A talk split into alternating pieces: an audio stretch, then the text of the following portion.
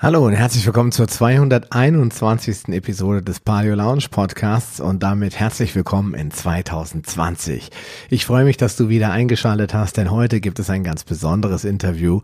Ich spreche mit Lothar Hirneise über Krebs und was alles so in der Krebsbehandlung schiefläuft.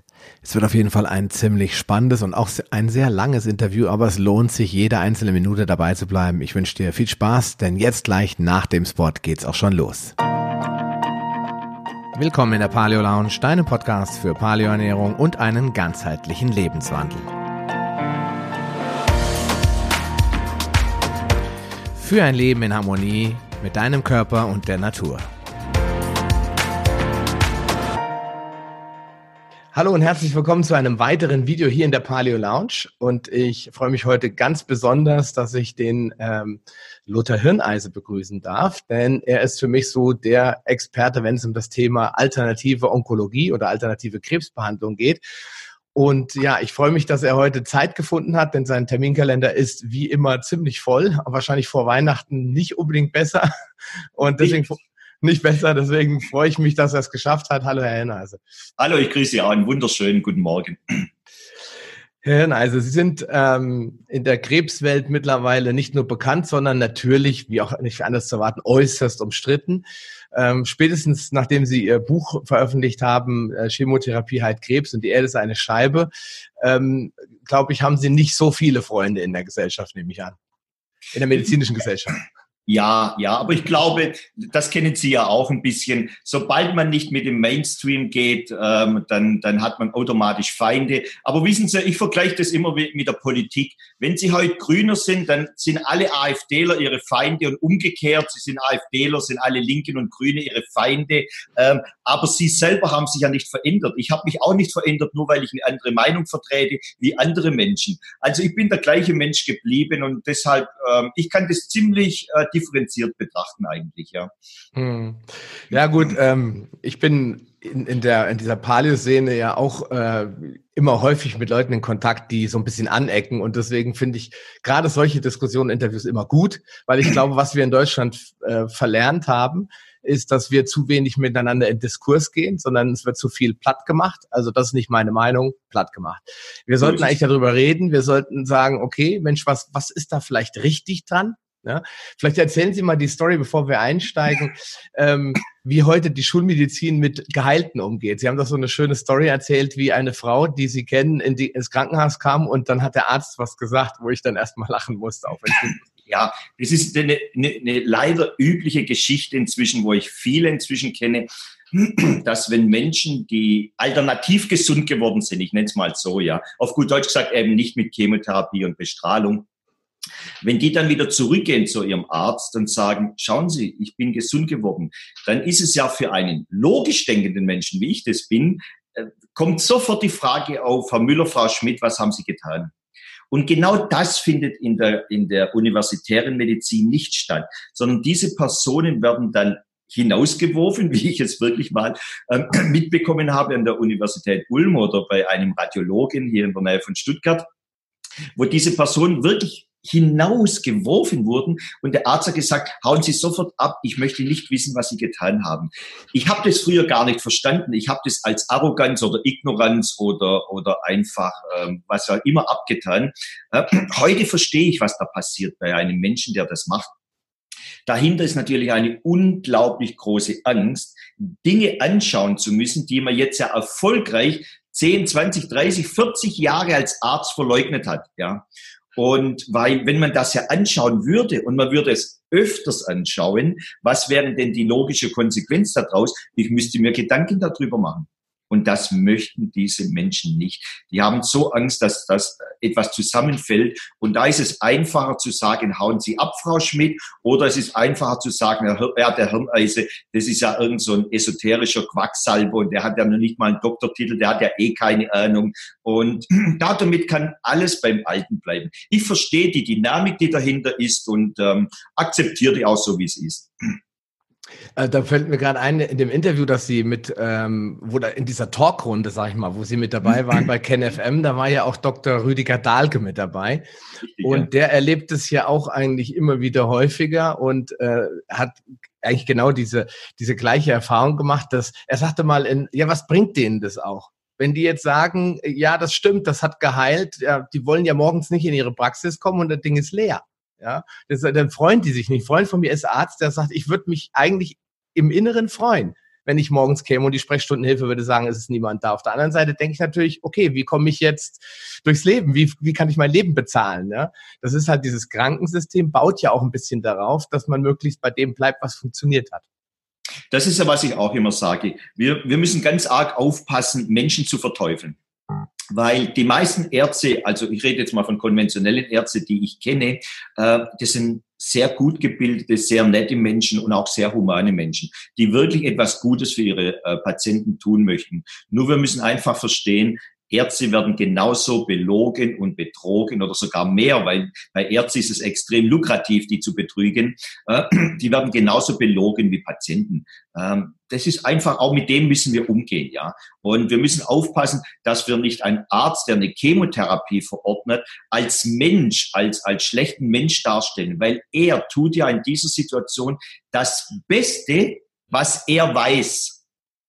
Und deshalb, äh, es sind die Systeme, die dahinter stecken und äh, fast, fast nie die Menschen.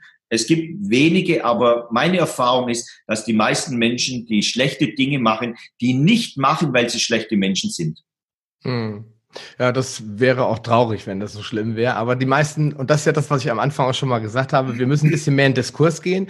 Wir müssen mal anfangen, mehr miteinander zu reden, andere Meinungen zu respektieren. Das ist das größte Problem, was wir im Moment haben, wenn es um Impfen geht, um, um Ernährung geht. Wir machen alles platt, was die anderen sagen und dulden keine andere Meinung. Und das wäre mal der erste Schritt, bevor wir anfangen, innovative Methoden zu entwickeln, sollten wir erstmal wieder eine alte Methode wieder entdecken, miteinander zu reden und dem anderen seine Meinung auch zu respektieren. Man kann sich danach auf die Schulter klopfen und sagen, okay, ich habe eine andere Meinung, aber Mensch, so ist es halt. Ja. Das ist auch meine Erfahrung. Meine Erfahrung ist klar, ähm, über mich wird halt geschumpfen und es wird gesagt, der hat keine Ahnung oder sowas. Aber wissen Sie, was nie passiert, äh, dass einer kommt und sagt, Mensch, Herr Hirneise, ähm, da mit der Mutationstheorie, wo Sie behaupten, das stimmt nicht, ähm, da haben Sie Unrecht, weil. Oder jemand kommt und sagt, Mensch, Herr Hirneise, da, Sie, Sie schimpfen immer gegen die Biopsien, aber die verteilen doch. Ich zeige Ihnen mal zwei Studien, die das beweisen. Seit 20 Jahren ist mir das noch nie passiert. Jetzt habe ich so ein dickes Buch mit 880 Seiten geschrieben und es kam noch nie einer, der hat gesagt, Herr Hirneise, auf Seite 70 schreiben Sie totalen Müll, weil. Das passiert nicht. Man geht sofort auf eine persönliche Ebene, wie es, wie Sie gerade auch gesagt haben, bei Impfen, bei Politik, bei Ernährung. Man geht immer auf diese Ebene, weil da muss man nichts anschauen. Man muss nicht wissenschaftlich sein. Man muss nicht argumentieren können. Man muss keine Argumente überhaupt haben, sondern man kann einfach, äh, wie wir Schwaben sagen, losbrettern und den anderen niedermachen. Und das ist das, was Menschen Spaß macht. Es macht Menschen keinen Spaß mehr, so wie ich das oftmals tue, tagelang da zu sitzen und Daten zu wälzen. Tagelang da zu sitzen und Studien zu suchen. Das macht man nicht mehr. Da hat keiner Lust dazu. Aber das ist das, wo wir hin müssen. Wir müssen wieder Fakten schaffen. Denken Sie die CO2-Diskussion, diese unsäglichen wissenschaftliche hier, wissenschaftliche da. Ähm, man muss einfach hingehen und Daten anschauen. Und das ist das, was Menschen einfach, ich sag mal, nicht mehr machen, weil sie keinen Bock drauf haben, weil das keinen Spaß macht. Ich würde auch lieber freitags demonstrieren gehen als in die Schule. Aber damit kommen wir nicht weiter. Wir brauchen Fakten und aufgrund der Fakten können wir Dinge ändern. Das stimmt, ja. Also haben wir da eigentlich schon ein gesellschaftliches Problem, Grundproblem, an dem wir mal arbeiten müssen. Vielleicht ist es mal ein Ziel für nächstes Jahr 2020, ja. Gute Vorsätze, nicht aufhören zu rauchen, das vielleicht auch, aber mal den guten Vorsatz, wir reden mal wieder miteinander, offen und ja. ehrlich und ja. lassen alle anderen auch mal zu Wort kommen und sagen nicht, ja, nee, wir haben die Wahrheit für uns gebucht, ja, und alle mhm. anderen haben Unrecht. Ähm, lassen Sie uns doch mal einsteigen. Ähm, erzählen Sie vielleicht mal so ein bisschen, wie Sie ursprünglich mal angefangen haben, weil ich weiß, Sie waren mal ganz klassischer Unternehmer. Sie waren auch mal äh, in der Physiotherapie, nee, Psychotherapie. Psycho. Psychotherapie mhm. mal tätig, genau. Mhm. Und ähm, erzählen Sie mal ein bisschen, wie das entstanden ist, wie Sie dann zum Krebs kamen.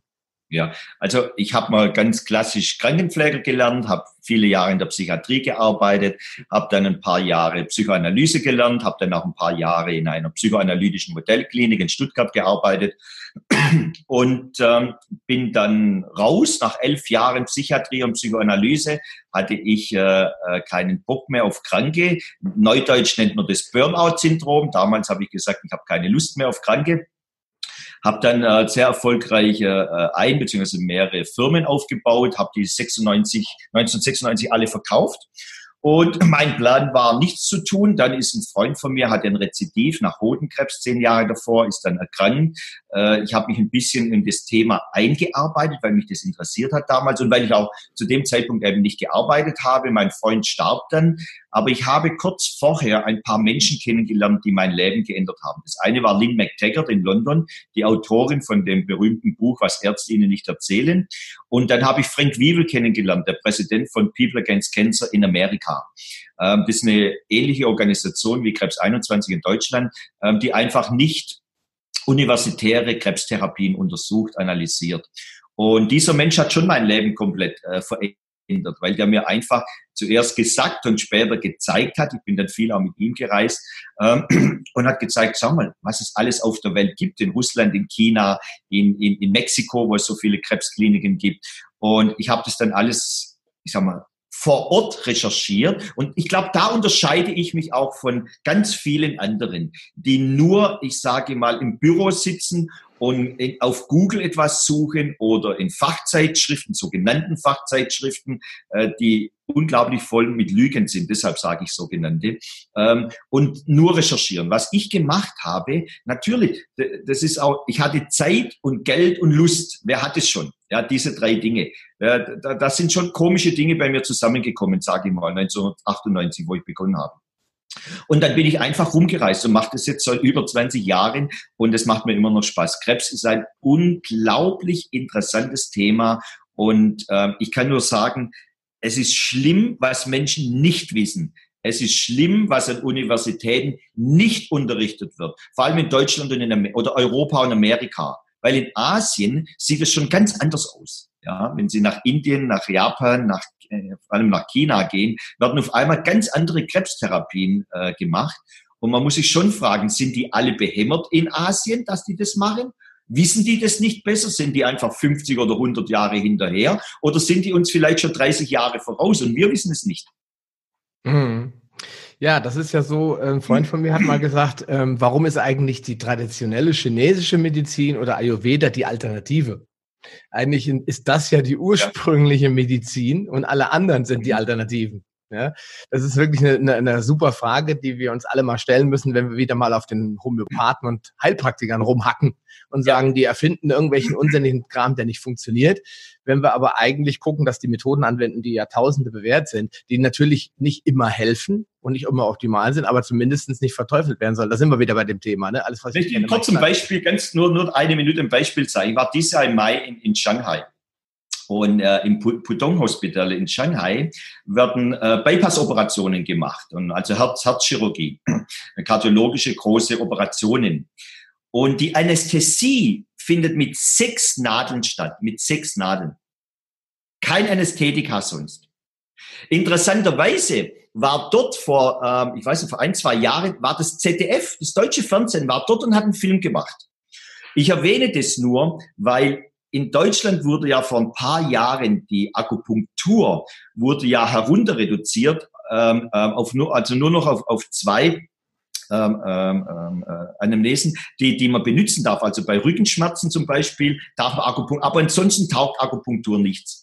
Und es liegt einfach daran, all die Menschen, die das damals beschlossen haben, die Krankenkassen in Deutschland, weil die sich nie in ein Flugzeug sitzen und irgendwo mal hinfliegen. Die könnten ja nach Shanghai fliegen oder nach Bangalore in Indien, da gibt's das auch, und könnten dort einfach mal zuschauen, wie man am offenen Herzen operiert, gleichzeitig mit dem Patient reden kann, dass der während der Operation sogar Wasser trinkt, während der Brustkorb geöffnet ist und dann sehen die, ob Akupunktur funktioniert oder nicht. Also mit einem Flug nach Asien könnte man sich davon überzeugen, dass das nicht Nonsens ist, sondern extrem gut funktioniert. Und genau das wird nicht getan. Das gilt auch für Krebstherapien. Man könnte nach, nach China gehen und schauen, wie Galvanotherapien Tumore zerstören, besser wie Chemotherapien. Macht es jemand? Nein, das macht niemand. Und warum macht es niemand? Weil wir müssten dann irgendwas ändern. Und das, was wir nie wollen, nie. Ja, das ist klar. Das ist Änderung. Ähm, jetzt muss ich natürlich dazu sagen, ja, da gibt's ja gar keine Studien. Dann sind wir wieder bei diesem alten Punkt, ja. Das heißt, man sieht eigentlich was, also ich sehe eigentlich, oh, ich kann Feuer machen, aber hat da schon mal einer eine Studie drüber gemacht? Nee, mhm. dann, dann kann das nur Hokuspokus sein. Ja, das ja. ist also eine Denkweise wie im Mittelalter, wo die Leute noch Löcher in die Köpfe gebohrt haben, weil sie gedacht haben, die bösen Geister müssen da rauskommen. Ja? Habe ich jetzt im Buch von meiner Tochter gelesen, die hat jetzt äh, zum Nikolaus so ein großes Buch äh, äh clevere Körper für clevere Kids, weil sie sich so dafür interessiert. Und dann kam sie natürlich gleich mit dem Bild, guck mal da. Und dann sag ich, oh. ja, das ist schon mal interessant. Aber gut, manchmal denkt man auch, wenn man heute in ein Krankenhaus kommt, man ist so 300, 400 Jahre in der Vergangenheit gelandet. Ne? Das ist halt schon traurig. Ne? Ähm, wie würden Sie Krebs beschreiben? Naja, Krebs ist, ist, ist nichts anderes wie andere Krankheiten auch. Man muss da mal aufpassen und Krebs irgendwo eine Sonderstellung geben oder so, ja. Krebs ist genauso wie jede Krankheit, wie jedes Symptom, das, das unser Körper erzeugt oder auch unsere Psyche. Da gilt auch eine Depression oder Schizophrenität dazu. Ähm, ist nichts anderes als ein Regulationssystem des Körpers, ja. Also nochmal, ich glaube nicht dran, dass der liebe Gott uns bestrafen möchte, dass weil heute so schlechtes oder schönes Wetter ist, jemand Krebs bekommt. Es gibt doch für jede Krankheit eine Ursache. So. Jetzt ist es einfach so, in der universitären Medizin wird einfach gesagt, krebserregende Stoffe. So. Da hat mal ein Potts, man muss sich mal das überlegen, 1780 in London, damals bei den Schornsteinfeger-Jungs, hat das als erster beschrieben und hat dieses Wort benutzt, krebserregende Stoffe. Ja. Und dann, und dann später, als, als dann Hansemann in der Charité in Berlin äh, die ersten äh, Gene und, und, und, und die Veränderungen der Gene festgestellt hat, dann hat man einfach mal das beschlossen und hat gesagt, krebserregende Stoffe. Nur es gibt bis heute keinen Beweis dafür. Ich könnte denn diese Beweisführung einfach mal umdrehen. Ähm, die zwei häufigsten ähm, äh, oder drei häufigsten Gründe laut Schulmedizin für Krebs ist ähm, Alkohol, Nikotin und Ernährung. Und dann kommen noch Bewegungsmangel und so ein paar andere Dinge. So. Für jeden Al alkoholtrinkenden Darmkrebspatienten, da ist der Hauptgrund, habe ich ja 1000, die genauso viel Alkohol getrunken haben und keinen Darmkrebs. Für jeden Raucher habe ich 10.000, die rauchen und keinen Lungenkrebs bekommen. Ja. Für jeden, der anscheinend zu viel Fleisch gegessen hat und deshalb krank geworden ist, habe ich Hunderte oder Tausende oder Zehntausende, die genau das Gleiche gegessen haben und keinen Krebs bekommen haben. So. Also da wäre das schon mal die erste Frage. Halt mal. Ähm, wir müssen da irgendwo das mal differenzierter anschauen. Wir können nicht einfach sagen, ein Mensch, der raucht, kriegt Lungenkrebs und 10.000, die rauchen, kriegen keinen. Äh, dann müssen wir ja auch irgendwie bewerten, warum das nicht so ist. Und am Schluss heißt dann ja immer, ja, die Gene sind dann halt schuld. Aber dafür haben wir auch keinen Beweis. Wir können auch nicht beweisen, dass die Gene schuld sind. Also wir müssen, wir müssen das einfach ganz, ganz mal viel, viel differenzierter da reingehen und das ganze Thema differenzierter anschauen. Und, und eins ist klar, ähm, wir haben Tumore aus dem gleichen Grund, wie wir einen Bluthochdruck haben, aus dem gleichen Grund, wie wir einen Durchfall haben, aus dem gleichen Grund, wie wir eine Allergie haben. Unser Körper reguliert etwas, er macht etwas, damit es uns besser geht, beziehungsweise dass wir am Leben bleiben. Heute mhm. oder morgen, diese Woche er kümmert sich nicht drum, ob wir nächstes Jahr noch leben. Weil ein Bluthochdruck führt irgendwann mal zu Herzinfarkt und Schlaganfall. Ein Tumor führt irgendwann zu Kachexie und zum Tod. Also das ist, das ist aber in ferner Zukunft. Zuerst einmal werden diese Krankheiten erzeugt, um etwas im Körper besser zu machen, zu regulieren, damit wir am Leben bleiben. Das ist im Grunde genommen der, der Grund, warum wir einen Tumor entwickeln, aber auch jede andere Krankheit. Mhm. Ich, äh, interessanterweise gibt es das, warum auch, warum sollte es da auch anders sein? Auch beim äh, Diabetes. Beim Diabetes nennt man das Schutzmechanismus. Das heißt, der Körper fängt an, eine Insulinresistenz zu erzeugen um zum Beispiel die Einlagerung von Fett an den Organen zu verhindern. Die Leute denken, das wäre krankhaft, aber der Körper versucht erstmal das Fett aus den Organen rauszuhalten. Weil er weiß, dass der nächste Schritt ist dann die Beta-Zellen-Dysfunktion. Das heißt, die Beta-Zellen sind so verfettet, dass sie nicht mehr produzieren. Statt dass wir das mal angehen, das ist, ich glaube, da werden wir auch beim Krebs gleich drüber sprechen, gehen wir hin und machen es schlimmer, weil wenn wir immer mehr Insulin ins System reinpumpen, wird die Resistenz, die Abwehrhaltung vom Körper immer größer. Er sagt, das ist das Problem, bitte lass mich mit dem Zucker in Ruhe. Also mache ich es immer schlimmer damit. Es ist beim Krebs ähnlich. Das heißt, wenn ich diese ganzen Symptome, die der Körper mir sendet, ignoriere, mache ich es damit nur schlimmer. So ist es.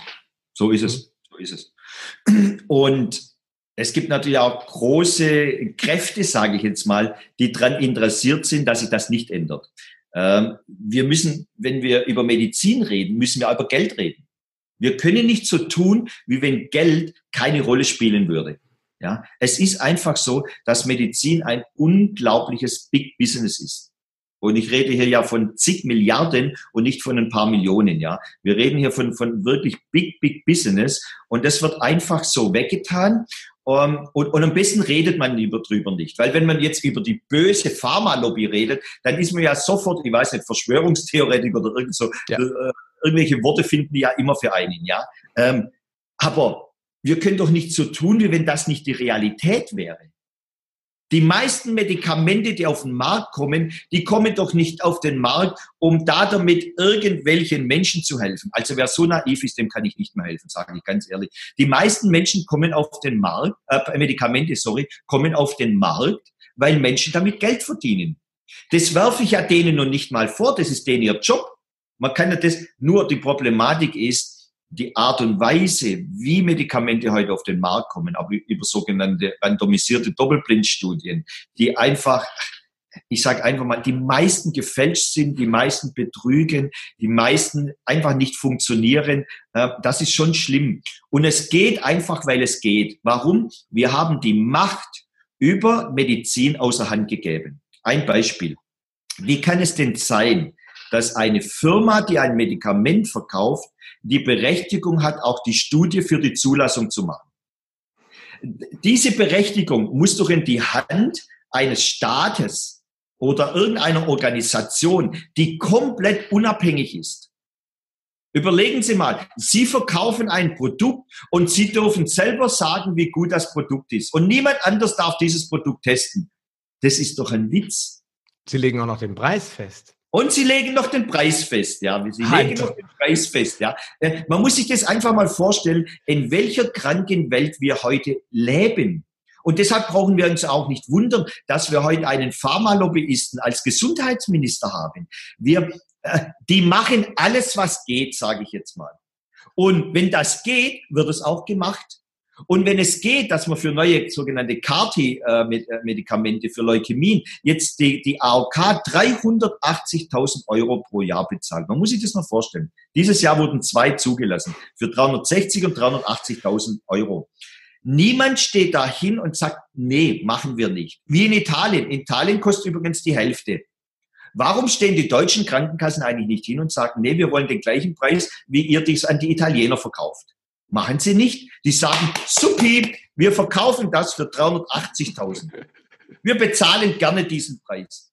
Ja. Warum? Weil es geht, weil niemand auf die Straße geht, weil niemand irgendwas sagt, weil, weil, weil das ganze System so korrupt ist und weil das System diese Art von Betrug, weil das ist ein Betrug an uns Zahlern, die wir nämlich jeden Monat einfach legal, illegal sozusagen an die Krankenkassen Geld bezahlen. Wir hm. geben also unser Geld her, damit andere Menschen bestimmen, was die mit unserem Geld machen. Man muss sich mal dieses, dieses Paradox vorstellen. Andere Menschen dürfen bestimmen, was mit meinem Geld gemacht wird. So, bei, Krank bei Krankheiten, bei Krankheiten, nicht bei, ich weiß nicht, beim Straßenbau, da verstehe ich es ja noch, ja. Mhm. Aber bei Krankheiten dürfen es andere Menschen bestimmen. Und nochmal, warum ist es möglich? Weil es geht. Es geht einfach. Solange diese Dinge geht und da, da geht die Politik hin, da gehen die Pharmafirmen hin, da gehen die Banken hin, die machen alles, was irgendwie möglich ist, so dass noch keine Revolution auf der Straße passiert. So ganz, immer bei 99 Prozent werden die Menschen gehalten, mehr oder weniger. Ja, das stimmt. Aber ähm, da wäre ich froh, wenn Sie die Geschichte noch mal erzählen könnten, ähm, für die, die das im Interview nicht gesehen ja. haben. Wir sind ja nicht, die, wir sind ja nicht die armen Deutschen. Das wird ja in allen anderen Ländern nicht anders gemacht, ja. Da, teilweise in Ländern, wo ich nur noch mit den Händen über den Kopf zusammenschlage, wo ich sage, die Menschen hätten echt was Besseres verdient. Zum Beispiel sauberes Wasser, ein Dach über dem Kopf, äh, Strom, Licht, ja, und gutes Essen. Stattdessen äh, lässt man ihnen Chemotherapie angedeihen. Ja? Vielleicht wollen Sie diese Geschichte von Äthiopien mal erzählen. Ja, Sie spielen wahrscheinlich auf, auf, auf das Thema Äthiopien hin, wo ich in, in Dubai bei einem Kongress war. Und ich war genauso, genauso erstaunt wie Sie. Ich konnte nicht glauben, als mir die Ärzte aus Äthiopien erzählt haben, dass dort genauso Herzeptin, also Antikörpertherapien und Chemotherapien gemacht werden wie in Deutschland. Weil ich wusste ja, dass in Äthiopien jeden Tag jeden Tag Kinder verdursten und verhungern. Und gleichzeitig bekommt die Mama nebenan aus, aus, aus ihrer Hütte, bekommt Herzeptin für 36.000 Euro im Jahr. Ich, ich habe gedacht, ich kann das nicht glauben. Und, und was ist der Hintergrund dahinter? Ganz einfach, diese Staaten bekommen ähm, Geld von, von WHO und UNO, um, ja, um ihr Gesundheitsbudget sozusagen aufzustocken. Aber da damit geben sie die Macht über, ihr, über ihre Ausgaben komplett aus der Hand. Und damit bestimmen dann andere Menschen, in der Regel sind es Amerikaner oder von der UNO äh, Menschen, und die bestimmen, für was jetzt diese Medikamente ausgegeben, äh, dieses Geld ausgegeben wird. Eben für Medikamente, hauptsächlich aus der Schweiz und aus Amerika. So, das ist doch ein Wahnsinn. Es ist doch ein Wahnsinn zuzuschauen, wie jemand ein Medikament für vielleicht 100.000 Euro im Jahr bekommt, auf der linken Seite der Hütte und auf der rechten Seite der Hütte verhungern und verdursten Kinder. Also, wenn das kein Wahnsinn mehr ist, dann weiß ich nicht mehr, was Wahnsinn ist, ja. Tja. Und das unterstützen wir alle. Ich habe gestern wieder eine Statistik gesehen, ähm, was die Vorstände von Brot für die Welt und wie sie alle heißen, was sie so verdienen. Da ist mir ganz schwindlig mhm. geworden. Und dann weiß man natürlich auch, welche Interessen auch in diesen Ländern eingesetzt werden. Ja, wer dahinter steht, wer diese Gehälter ermöglicht. Und ähm, das ist ein Fass ohne Boden. Ich glaube, wir müssen erstmal vor der eigenen Haustür kehren ja, und erstmal in Deutschland das System wieder so ein bisschen ähm, in die Richtung bringen, die wir eigentlich brauchen in Zukunft. Ähm, Jetzt äh, gehe ich, möchte ich nochmal auf Krebs an sich eingehen. Warum geht die Zahl der Neuerkrankungen eigentlich immer weiter hoch? Ich meine, wenn man sich anguckt, ähm, als ich ähm, ja in Anführungsstrichen Kind war, da, war, da waren das wirklich wenige arme Menschen, die, äh, von denen ich weiß, die dann Krebs hatten, ja, und die auch daran verstorben sind. Das war eine Seltenheit, ja. Heute lese ich das eigentlich immer wieder, ja. Der hat, äh, wenn man, man braucht nur bei den Promis gucken, ja, wer da so alles mhm. verstirbt. Jetzt erst wieder Marie Frederick schon von Roxette, ja. einem Hirntumor gestorben, ja, äh, nach 17 Jahren. Wir kennen alle die, äh, den Patrick Swayze, was der sich gequält hat, bis äh, am Bauchspeicheldrüsenkrebs, glaube ich. Ja, das sind alles so Sachen. Warum? Warum ist das heute so schlimm? Das können ja nicht die Gene sein. Die haben sich ja in den letzten drei Millionen Jahren verändert. Ist ja Unsinn. Ja, nein. Ähm, also aus meiner Sicht haben die Menschen gar nicht so viel mehr Krebs und so viel alles, wie, wie permanent behauptet wird, ja. Weil es wird ja immer gesagt, die Menschen haben mehr Stress. Mal ganz ehrlich unsere Generation, es gab keine Generation in den letzten 300.000 Jahren, seit es ein Homo sapiens gibt, die weniger Stress hatten wie wir.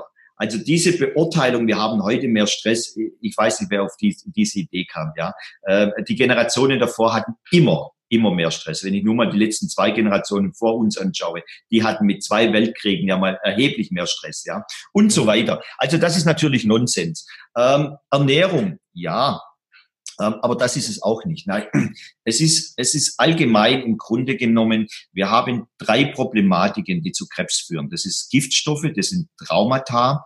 Und bei Traumata muss man arg aufpassen. Es ist nicht das Traumata, sondern es ist das Traumata, wie ich es erlebe und bewerte. Und deshalb haben ja heute auch Menschen mehr Stress. Früher haben Menschen ja wirklich um ihr Leben gekämpft. Und sie haben darum gekämpft, dass sie ein Dach über dem Kopf hatten, dass sie überhaupt Geld hatten, dass sie sich Nahrung kaufen konnten. Sie haben um das tägliche Leben gekämpft, ja. So. Und dann hat vor allem das 20. Jahrhundert unglaublich viele Dinge geändert. Und wir wurden zu Generationen von Weicheiern erzogen. Ich, ich sage es einfach mal so, weil was wir heute als Stress empfinden, ähm, da hätte jede Generation davor sich zu Tode gelacht da damit, ja. So. Aber es nützt nichts, es ist zwar der objektive Stress nicht da, aber die Bewertung hat sich komplett verändert. Und deshalb empfinden wir auch Dinge wie, was weiß ich, wenn wir bei einer Erbschaft äh, übergangen werden oder irgend so was, als so traumatisch, dass wir irgendwann daran sterben, ja. So. Und dann gibt es diesen Dauerstress. Und das ist etwas, ähm, das am häufigsten aus meiner äh, Sicht zu, zu Krebs führt, weil durch Dauerstress, und hier Achtung, das Wort Stress müssen wir kurz definieren. Wenn ich das Wort Stress jetzt äh, benütze, meine ich eher Belastung. Also Stress ist ja für die Menschen schon, wenn morgens der Wecker klingelt. So, und sie müssen aufstehen. Und sie haben nicht genügend Zeit, um in Ruhe zu frühstücken. Und sie müssen womöglich auch noch die öffentliche Deutsche Bahn benutzen und so weiter.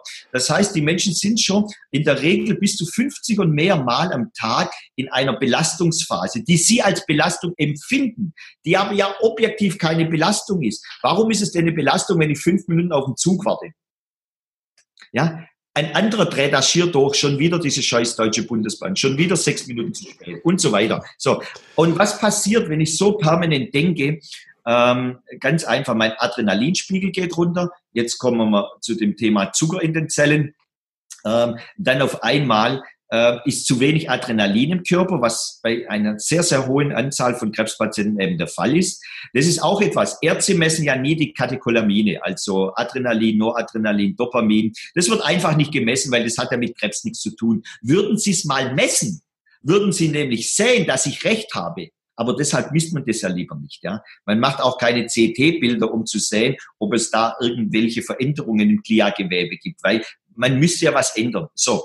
Und was passiert einfach, wenn kein Adrenalin mehr da ist? Ähm, die, die Zelle switcht um zu einem alten Gärungsprozess. Die Mitochondrien lassen keinen ähm, ähm, Sauerstoff mehr rein und versuchen eben ATP ohne Sauerstoff zu produzieren. Das ist ein ganz normaler Gärungsprozess, den die Evolution ja erfu nicht erfunden hat, sondern der Gärungsprozess, also die Produktion von Energie ohne Sauerstoff, ist ja viel älter wie die Zellen mit Sauerstoff. Weil wir vergessen gerne, dass es auf unserem Planeten ja vor vier oder beziehungsweise zwei Milliarden Jahre erst der Sauerstoff kam. Also mhm. äh, Energie zu produzieren mit Hilfe von Sauerstoff ist ja das weitaus neuere Programm, das ältere Programm. Und Sie haben es gerade auch richtig gesagt, unsere Gene haben sich doch nicht verändert. Unsere Zellen haben sich auch nicht in den letzten paar tausend Jahren verändert. Die haben immer noch die Mitochondrien, die arbeiten, produzieren immer noch ATP. Die, das ist ja alles gleich geblieben. Da verändert sich ja in den nächsten paar tausend Jahren überhaupt gar nichts. Ja? Und wir müssen einfach mal anschauen, wir haben diese alte evolutionäre Programme. Krebs ist nichts anderes wie ein Umswitchen auf dieses alte evolutionäre Programm. Und wir müssen einfach das tun, was Ärzte nicht mehr machen. Wir müssen einfach mal fragen, warum. Warum hat dieser Mensch an dieser Stelle zu diesem Zeitpunkt diese Art von Krebs? Hier muss man auch noch Folgendes sagen. Unter dem Wort Krebs wird ja unglaublich komplett verschiedene Krankheiten in einen Pott reingeworfen, ja. Also Pankreaskrebs, Hodenkrebs, ein Lymphom und eine Leukämie hat doch überhaupt nichts miteinander zu tun. Das sind doch komplett unterschiedliche Krankheiten. Die haben nur ein ähnliches Symptom, in dem Fall Tumorwachstum oder Veränderungen im Knochenmark. Aber ansonsten haben diese Krankheiten nichts miteinander zu tun, ja. Also da wird alles wirklich in einen Pott reingeschmissen. Aber das ist auch ein, das kennen wir ja auch von Diabetes, das kennen wir von Autoimmunerkrankungen. Ähm, es wird sich immer so schwer getan, einfach mal eine Klassifikation zu ändern. In meinen Augen ist zum Beispiel eine Leukämie eine klassische Autoimmunerkrankung, weil weiße Antikörper, also weiße Blutkörperchen fressen die anderen. So, das heißt, der Körper wendet sich gegen sich selbst. Das ist für mich eine klare Erklärung. Beim Tumor habe ich was anderes. Da wächst irgendwas vor sich hin. Ein Freund von mir sagt immer, die Krebszelle ist eine autistische Zelle, die sich aus dem Zellverbund verabschiedet hat. Die dann halt angefangen hat, jetzt will ich mal anders, jetzt kann ich nicht mehr. Und das, ich finde diese mitochondriale Therapie, die zeigt ja auch immer äh, dann ein Ergebnis, weil sie die Zellen wieder zurück in den Sauerstoffwechsel bringt. Und das zeigt ja auch, ich muss die Zelle nicht töten, ich kann ihr einfach helfen, dass sie wieder in den Sauerstoffwechsel zurückkommt. Ja, weil sie tut das ja nicht, wie Sie am Anfang schon gesagt haben, weil sie uns umbringen will. Ja. Aber dieses Dogma steht immer noch. Eine Krebszelle ist irreversibel und eine Krebszelle muss getötet werden. Obwohl, obwohl es zig Studien gibt, äh, Professor Risto in Deutschland an der Universität Jena mit äh, Frataxin das bewiesen hat, äh, Säger schon in den 40er und 50er Jahren in der Charité in Berlin und so weiter, Budwig in den 50er Jahren. Also Warburg hat schon drüber geschrieben in den ja. 20er Jahren. Man muss sich mal vorstellen, das ist jetzt fast 100 Jahre alt, äh, dass wir wissen, dass Krebszellen sich wieder umwandeln können und trotzdem wird an der Universität heute immer noch gelehrt, nein, das stimmt nicht. Ich meine, wie viele Studien soll man eigentlich noch machen und bringen, damit irgendein Professor mal sagt, ja, vielleicht müssen wir vielleicht mal äh, das neu überdenken. Nein, es wird einfach komplett ignoriert. Das ist übrigens etwas, was komplett in der Medizin jeden Tag passiert. Es kommen neue Studien raus. Dieses Jahr übrigens 37.000 neue Studien. 37.000. Wer soll die überhaupt noch lesen? Kein Mensch hat so viel Zeit, ja. So, 37.000 neue Studien. Und viele dieser Studien zeigen, dass alte Dogmen so nicht stimmen. Und es wird einfach ignoriert. Oder denken Sie mal, es wurde eigentlich nie, als das Humane Genomprojekt 2003 veröffentlicht wurde, wurde nie darüber diskutiert, dass all das, was an Universitäten zuvor unterrichtet wurde, kompletter Nonsens war. Also der Mensch hat 100.000 Gene, der Mensch ist den Pflanzen und den Tieren überlegen. Heute wissen wir, dass so eine blöde Banane 36.000 Gene hat und ein Mensch nur 23.000. Ja, selbst ein Wasserfloh hat über 30.000 Gene. Ja, so. Also es wird überhaupt nicht diskutiert, dass das, was noch vor nicht mal 15 Jahren unterrichtet wurde auf der Welt, komplett falsch war alles. Und es wird nicht darüber diskutiert, wie kam es eigentlich dazu, dass tausend, nein, hunderttausende von Professoren auf der ganzen Welt Nonsens unterrichtet haben. Mhm. Das wird komplett ignoriert. Und so ist es heute auch. Ähm, heute wird einfach Mutation Theorie ähm, äh, unterrichtet. Das wird ja behauptet, Mutationen führen zu Krebs. Jetzt gibt es schon seit 30 Jahren Arbeiten, Professor Shea, Professor Schäfer, äh, Minz, Ilmensee, Stevens, ich kann Ihnen auf Anhieb fünf Forscher nennen, die das Gegenteil bewiesen haben. Was haben die gemacht? Die haben ganz einfach den Krebszell, äh, den Kern aus der Krebszelle herausgenommen und haben gesunde reingetan. Jetzt haben sie das in Mäuse verpflanzt und da, da sind Tumore herangewachsen.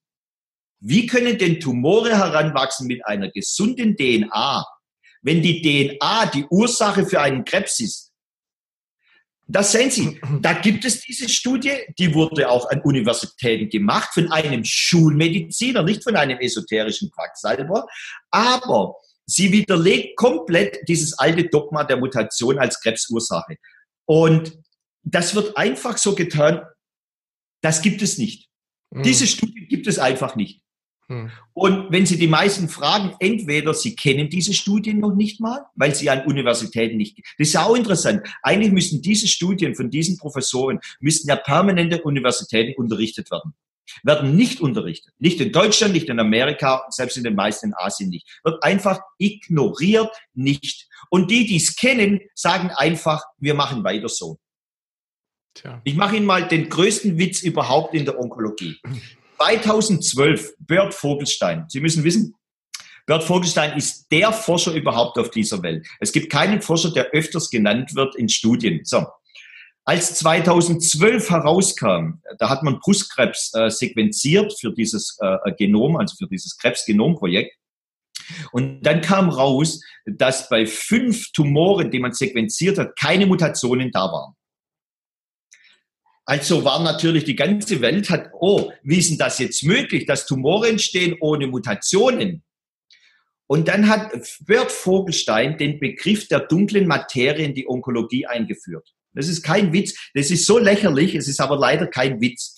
Er hat einfach gesagt, hier muss es eine dunkle Materie geben, die da dafür verantwortlich ist. Man muss wissen, dunkle Materie ist ein Begriff aus der Physik, das eigentlich bei der Berechnung der Umlaufbahnen von Galaxien eingesetzt wird. Und die sind einfach manchmal mathematisch falsch. Und dann benutzt man in der Physik diesen Begriff der dunklen Materie. Auf gut Deutsch sagt, wir haben keine Ahnung, wir wissen nichts, aber wir wissen, es gibt was, wo das erklärt. Und ja. genau diesen Begriff hat dann Vogelstein eingeführt 2012. Und da stehen wir heute, Ende 2019, immer noch.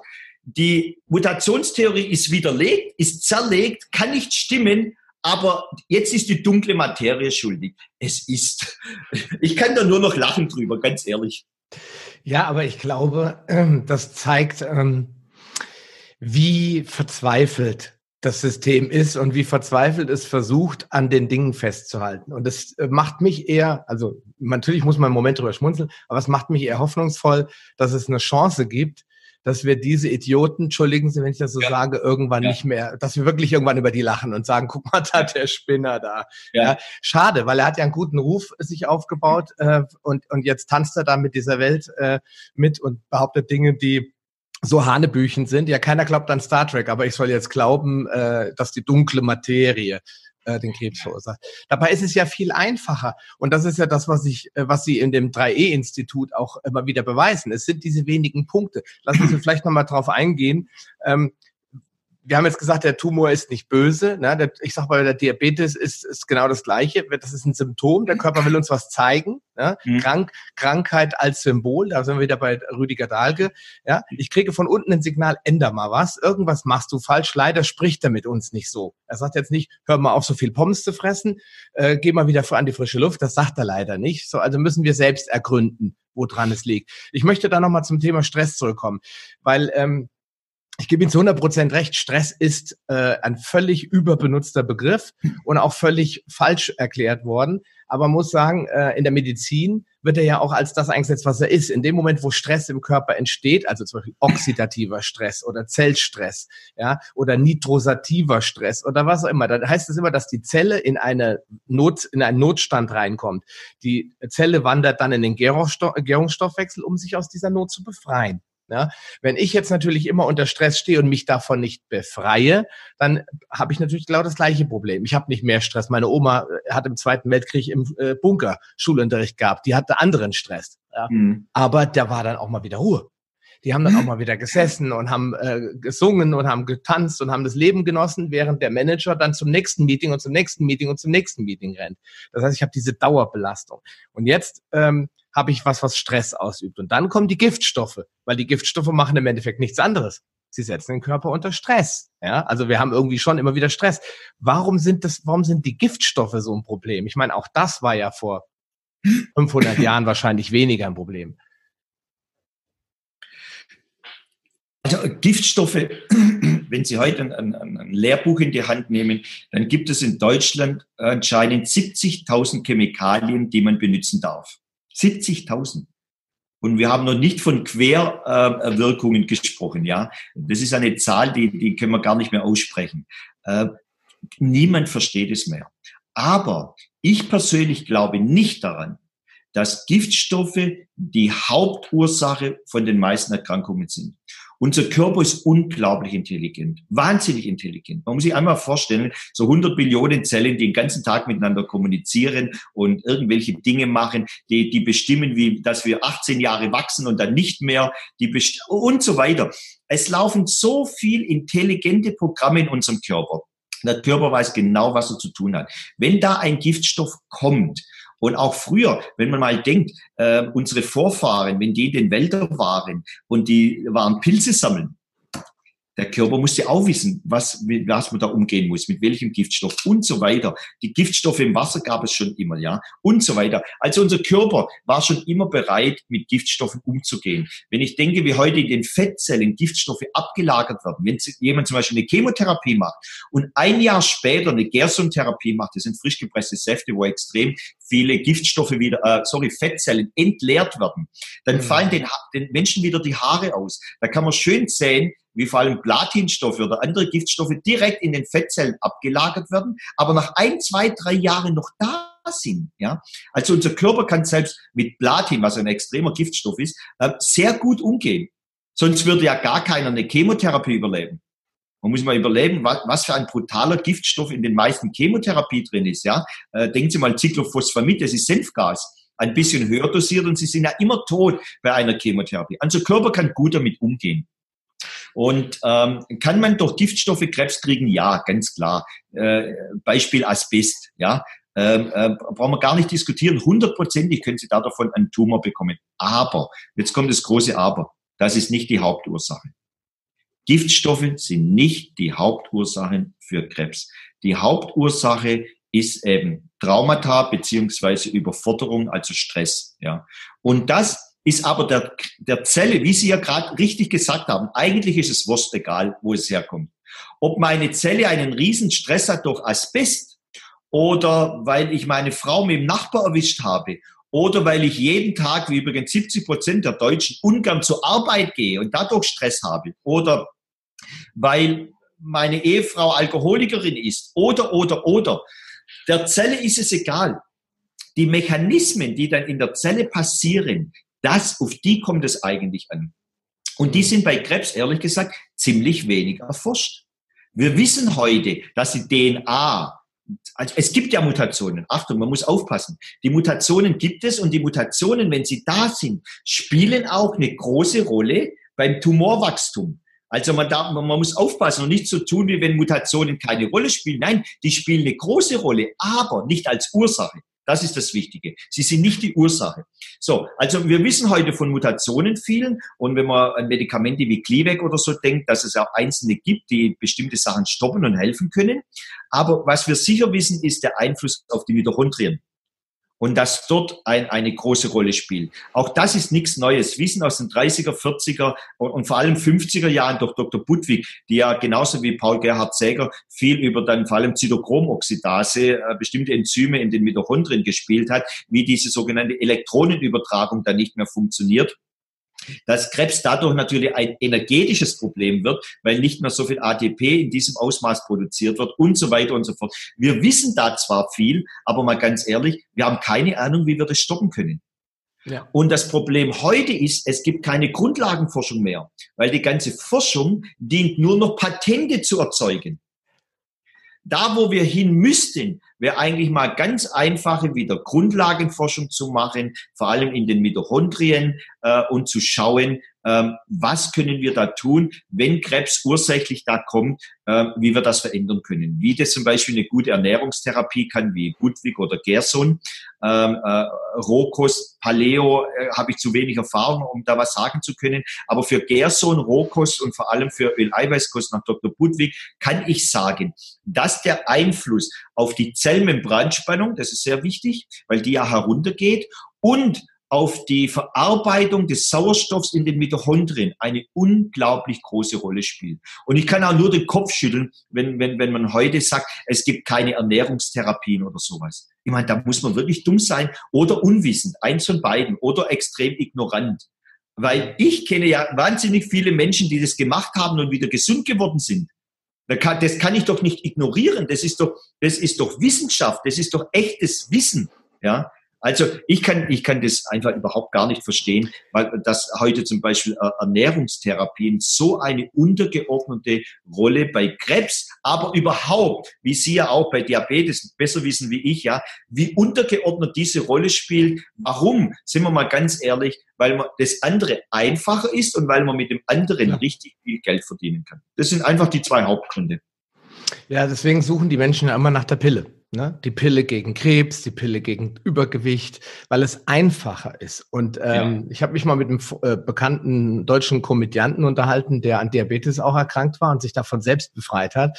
Und als er zum Arzt kam, hat er gesagt, du, es ist überhaupt gar kein Problem. Ich verschreibe Ihnen jetzt erstmal Metformin oder was auch immer. Und dann können Sie nach Hause gehen. Dann können Sie können Ihr, ganz, Ihr Leben ganz normal weiterleben. Würde der Arzt sagen, verdammt nochmal, sind Sie fett? Meinen Sie, damit werden Sie 90? Ich glaube es mhm. nicht. Ja, dann würden die Leute auch mal so, öh, ja, aber dann heißt dann nee, nicht den Patienten vom Kopf stoßen, dann kommt er nicht mehr und so weiter. Ja, das ist das das große Problem. Aber wenn ich mir jetzt Krebs anschaue und mir angucke, wie wird da vorgegeben, Sie haben ja geschaut, Ernährung spielt keine Rolle. Ich habe mal bei Deutschlandfunk im Auto, da habe ich gedacht, ich höre nicht richtig. Ein Professor an irgendeiner Universität, Heidelberg oder was immer, äh, mhm. Ernährungsinterventionen haben bei Krebs nichts verloren, weil die nicht wirksam sind. Ja. Aber wissen Sie, was verrückt ist? Der gleiche Professor in Heidelberg sagt, dass ungefähr ein Drittel aller Krebserkrankungen durch falsche Ernährung entsteht. Schauen Sie mal dieses Paradox an. Also schlechte Ernährung führt zu Krebs, aber wenn ich Krebs habe, spielt Ernährung keine Rolle mehr. Äh, ich sag's mal so, wie Sie vorher auch gesagt haben. Das sind Idioten, die sowas sagen. Ich, ich, ich, kann, ich kann da wirklich nicht mehr, äh, wie soll ich sagen, Verständnis dafür aufbringen, wenn irgendjemand so einen Nonsens daherredet, ja. Ja, stattdessen äh, wird fleißig gebohrt, biopsiert, äh, bestrahlt und äh, Chemikalienbaukasten äh, wird ausgepackt. Was ist an der klassischen Therapie falsch? Oder fangen wir mal damit an. Wenn ich, wie stelle ich denn heute fest, dass ich Krebs habe? Ja, da sind wir nicht bei der Biopsie und Ihre Meinung dazu kenne ich ja schon, aber vielleicht erklären Sie das mal, warum das vielleicht nicht gerade die tollste Idee ist. Naja, also auch hier sind wir schon wieder beim nächsten Paradox. Ein Professor geht morgens an die Universität und unterrichtet die Medizinstudenten, ähm, Achtung, eine verstreute Krebszelle erzeugt eine Metastase und Metastasen sind vorrangig für den Tod bei Krebs zuständig, ja, nicht der Primärtumor. Sie müssen sich vorstellen, ungefähr so statistisch gesehen in Deutschland haben ähm, 30 Prozent aller Krebskranke haben äh, Metastasen schon bei der Erstdiagnose. Aber wenn sie dann kahektisch sind, wenn sie sterben im, im, im finalen Stadium, sind es über 90 Prozent der, der Krebspatienten, die Metastasen haben. Ja? Also da passiert ja was in diesem Ding. Ob das jetzt sogenannte Metastasen sind, ob das zwei Tumore sind, wie, wie manche behaupten und so weiter, sei mal dahingestellt. So, aber es ist eine Tatsache, einfach statistisch gesehen, äh, dass das sich verdreifacht, mehr oder weniger, von 30 auf 90 Prozent. So, was, was ähm, ähm, läuft da schief? Ähm, bei der Diagnose, wenn ich in einen Tumor hineinsteche, der Professor, der ja morgen sagt, eine einzige verstreute Krebszelle ähm, führt zu neuem Tumor, der geht dann mittags auf die Station im Krankenhaus und verordnet Biopsien. Jetzt stellen Sie sich doch einfach mal das vor. Wenn das hier ungefähr, sage ich mal, ein Kubikzentimeter ist, dann ist mein kleiner Finger ungefähr zwei Millimeter groß. So, jetzt steche ich doch da rein. Man muss sich einfach, das, das ist das Originalverhältnis hier. Da steche ich rein. So. Eine, ein Kubikzentimeter Tumormasse hat ungefähr 1,007 Milliarden Zellen, also über eine Milliarde Zellen. So. Wenn ich da bei einem Kubikzentimeter, die Naht ist ungefähr zwei Millimeter groß, wenn ich da reinsteche, dann gehen da ja ein paar Millionen Zellen raus. Nicht, nicht eine oder zwei, auch nicht tausend. Nein, ein paar Millionen. Weil das, da ist ja über eine Milliarde drin. Jetzt gehen da, und lassen Sie es mal nur 100.000 sein. Aber die gehen ja ganz sicher da raus. Aber das ist doch ein Paradox. Ich kann doch nicht sagen, dass eine verstreute Krebszelle Metastasen macht und gleichzeitig mache ich eine Biopsie, wo Tausende oder Millionen von Krebszellen sich überall im Blut äh, ins Gewebe da reintun. Ja, also das ist doch der erste Paradox. Dann gibt es unglaublich viele Studien. Ich habe in meinem letzten Vortrag mir die Mühe gemacht und mal da äh, 60 aufgelistet, die klar zeigen, wie Biopsien zu vermehrter Metastasierung führen. Also nach Biopsien gegenüber, wenn man keine Biopsie macht, treten einfach vermehrt Tumore an einer anderen Stelle im Körper auf. Ob das jetzt ein zweiter Tumor ist, ob das der Originalzelle dahin gewandert ist, sei alles mal dahingestellt. Es ist aber eine Tatsache, diese Studien gibt es. Auch die werden komplett ignoriert. So. Also das erste, was ein Mensch niemals machen darf, einfach niemals, ist in einen Tumor hineinstechen. Auch glauben Sie mir, die Ärzte sind doch nicht behämmert, das sind doch alles intelligente Menschen. Die machen das doch nur aus einem Grund, aus einem juristischen Grund. Ich kann doch anschließend nicht operieren und biopsieren, wenn ich keinen Pathologiebericht habe. Einen Pathologiebericht bekomme ich halt eben nur durch eine Operation oder durch eine Biopsie. Operationen sind natürlich viel aufwendiger. Aber schauen Sie mal, bei Brustkrebs, ein klassisches Beispiel. Was war noch vor 20, 30 Jahren? Wie hat man denn da eigentlich agiert? Eine Frau kam mit einem Tumor hier in der Brust. Man hat einen Ultraschall, Röntgen oder was immer, äh, wo man noch keine äh, PETs oder so hatte, äh, gemacht. Und dann hat man gesagt, ja, das könnte ein Tumor sein. Also ein bösartiger Tumor. Also, dann ist die Frau operiert worden. Man hat den Tumor herausgeschnitten geschnitten. Man hat ihn sofort in die Pathologie runtergebracht. Die sitzen ja mal im Keller da unten. So, dann hat man fünf Minuten Rock'n'Roll-Musik gehört im OP hat gewartet, bis der Hochruf der Pathologe sagt, es ist Krebs oder nicht. Ist es kein Krebs, hat man wieder zugenäht, war, hat der Pathologe gesagt, es ist bösartig, dann hat man eine saubere R0-Resektion gemacht, das heißt zwei Zentimeter im gesunden, sauber geschnitten und dann hat man erst zugenäht. So, das war natürlich eine optimale Form, weil da hat man die Krebszelle nicht verstreut im ganzen Brustgewebe. Heute macht man das einfach nicht mehr. Heute kriegen Sie nicht mal eine OP ohne eine Biopsie. Mhm. Aber doch nicht für den Patienten. Das ist doch nicht gut für den Patienten, da reinzustechen. Oder denken Sie mal die Perversion einer Prostatabiopsie. Das ist das Verrückteste, was man sich vorstellen kann. Man muss sich das einfach vorstellen. Hier ist der Dickdarm. Man nimmt eine Nadel und sticht durch den Dickdarm durch. So. Weil sonst kommt man ja nicht an die Prostata ran. So. Jetzt ist man da durchgestochen und jetzt macht man, wissen Sie, was man da macht? Man sticht zwölfmal, zwölfmal, Herr Röhler, zwölfmal, sticht man in die Prostata rein.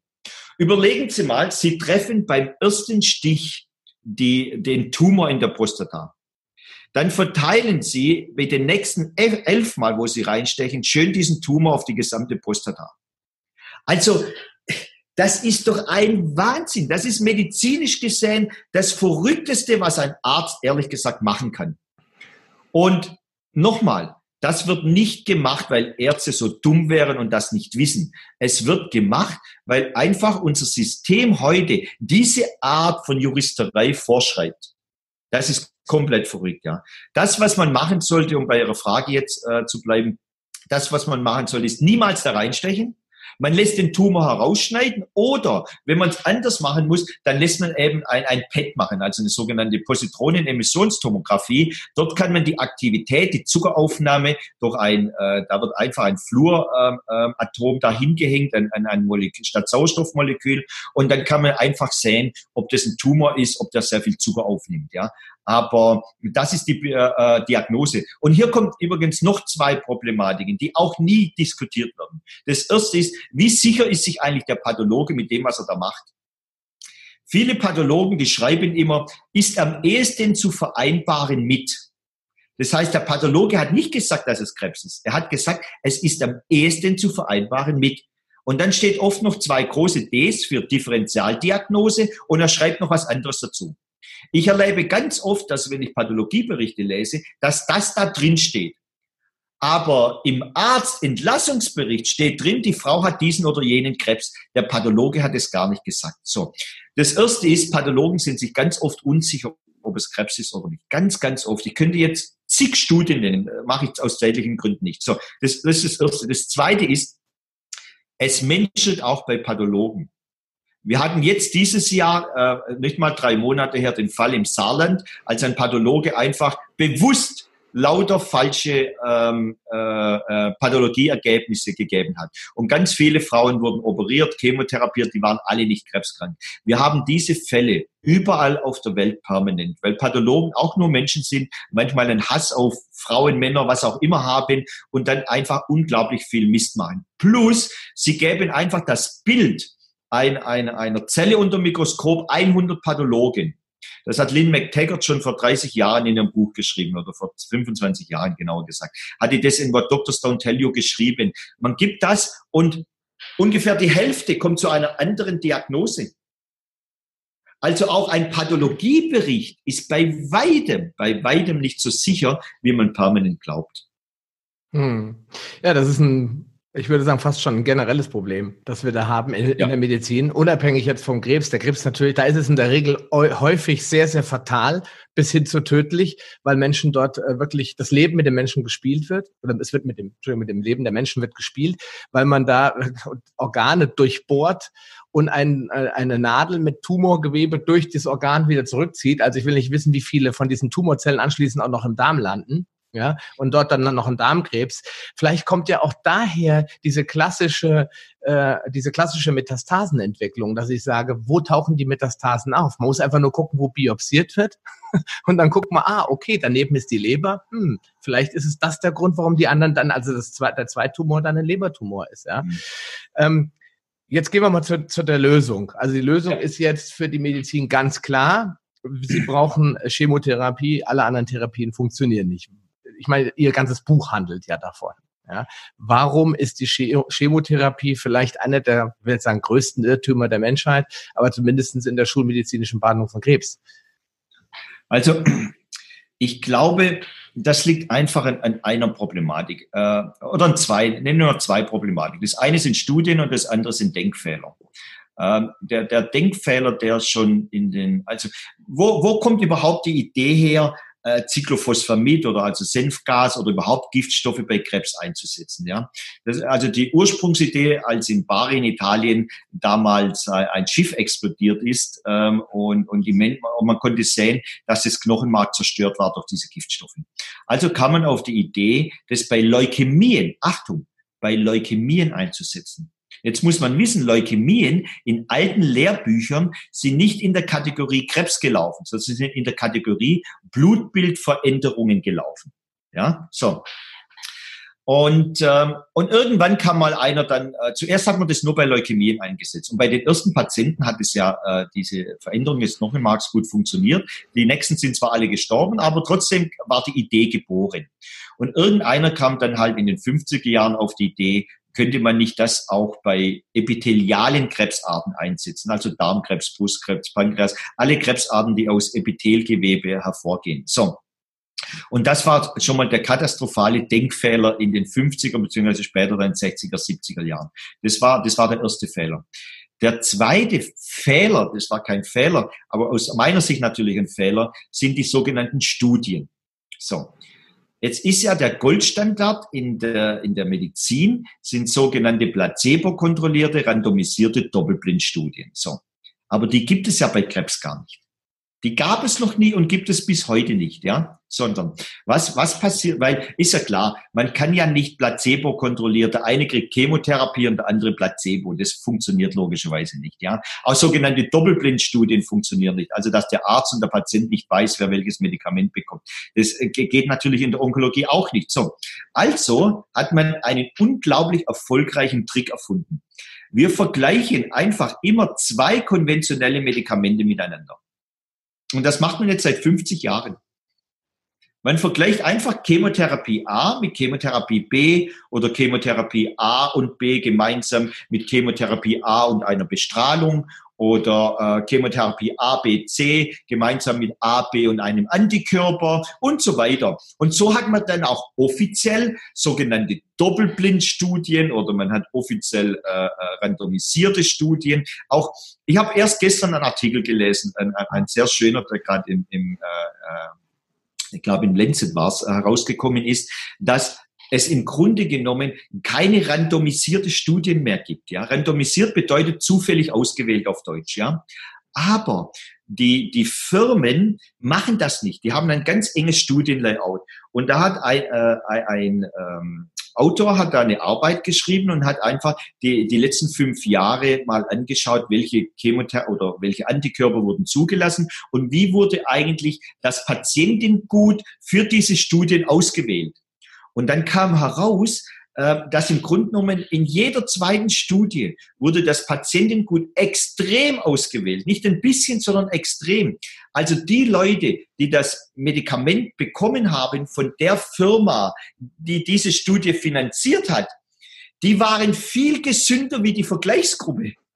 Also man hat einfach Menschen genommen, die jünger waren, die, die gesünder waren und die hat man in die eine Gruppe reingetan. Und das nennt man dann zufällig ausgewählt.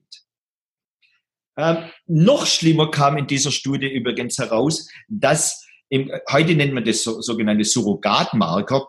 Also es wird gar nicht mehr gemessen, ob Menschen mit diesem Medikament länger leben, sondern es wird nur noch die sogenannte progressionsfreie Intervall oder sowas wird, wird gemessen. Oder hat er weniger Schmerzen oder weniger Herzinfarkte, weniger Magenblutungen, ja.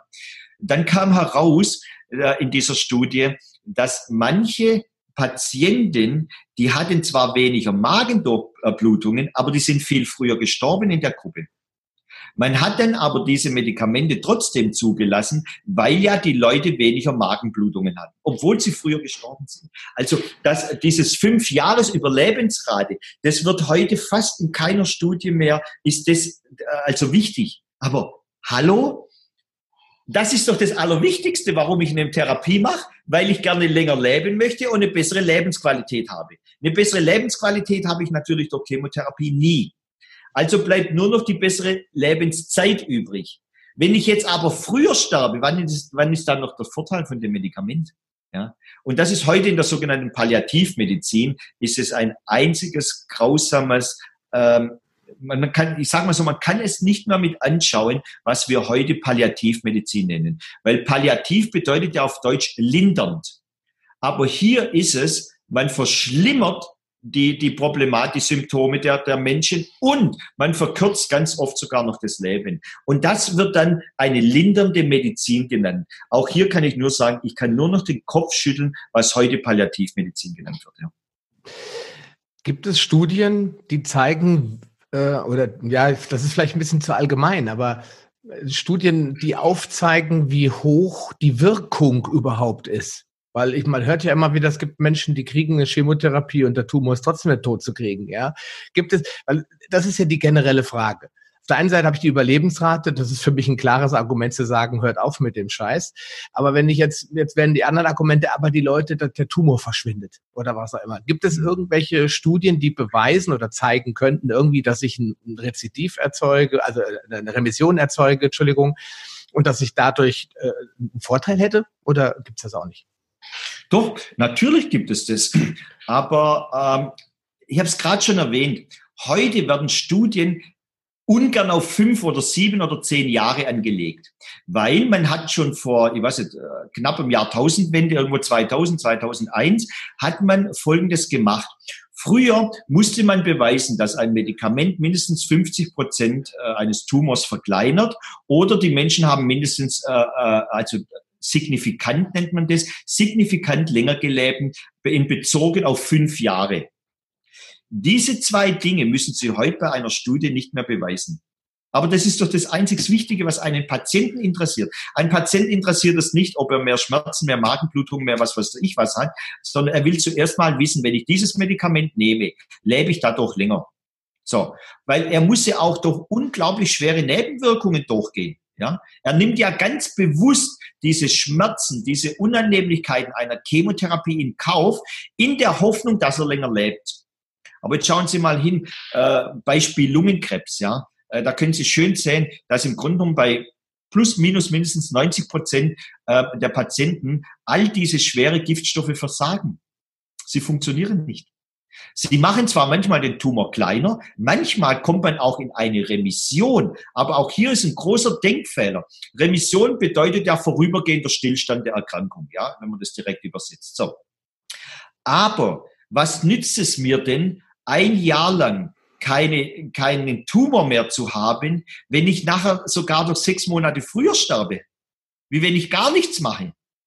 Ja, oder was, was nützt es mir überhaupt, diese sogenannte rezidivfreie Intervalle, äh, wenn die sich vergrößert? Also das bedeutet, statt nach zwölf Monaten bekomme ich erst nach 18 Monaten einen neuen Tumor. Das nützt mir doch als Patient alles überhaupt gar nichts. Aber aufgrund dieser sogenannten Surrogatmarkern, wie man das neudeutsch nennt, werden heute Medikamente zugelassen. Warum hat man das überhaupt geändert? Was vielen nicht bewusst ist, es gibt ja schon seit 20 Jahren gar keine neue Chemotherapien. Also Taxole, äh, das waren die, die, die, die, die letzten wirklich, ich sage mal, großen neuen Erfindungen. Es gibt ja gar keine mehr.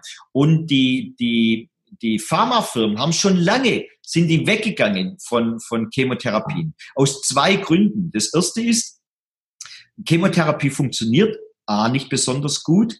Damit geht einher, dass natürlich der Ruf der Chemotherapie in den letzten 20 Jahren immer schlechter geworden ist. Man kann ja Pharmafirmen viel vorwerfen, aber nicht, dass dort dumme Menschen arbeiten würden. Die wissen sehr genau, was da draußen in der Welt passiert und was Menschen über Medizin denken, weil da damit verdienen sie ihr Geld. Die wissen das besser wie wir beide. So, die haben da Menschen angestellt, die den ganzen Tag nichts anderes machen, als solche Dinge zu analysieren. So, also die wissen genau, Chemotherapie funktioniert nicht und Chemotherapie hat so einen schlechten Ruf, die immer weniger Menschen möchten das machen.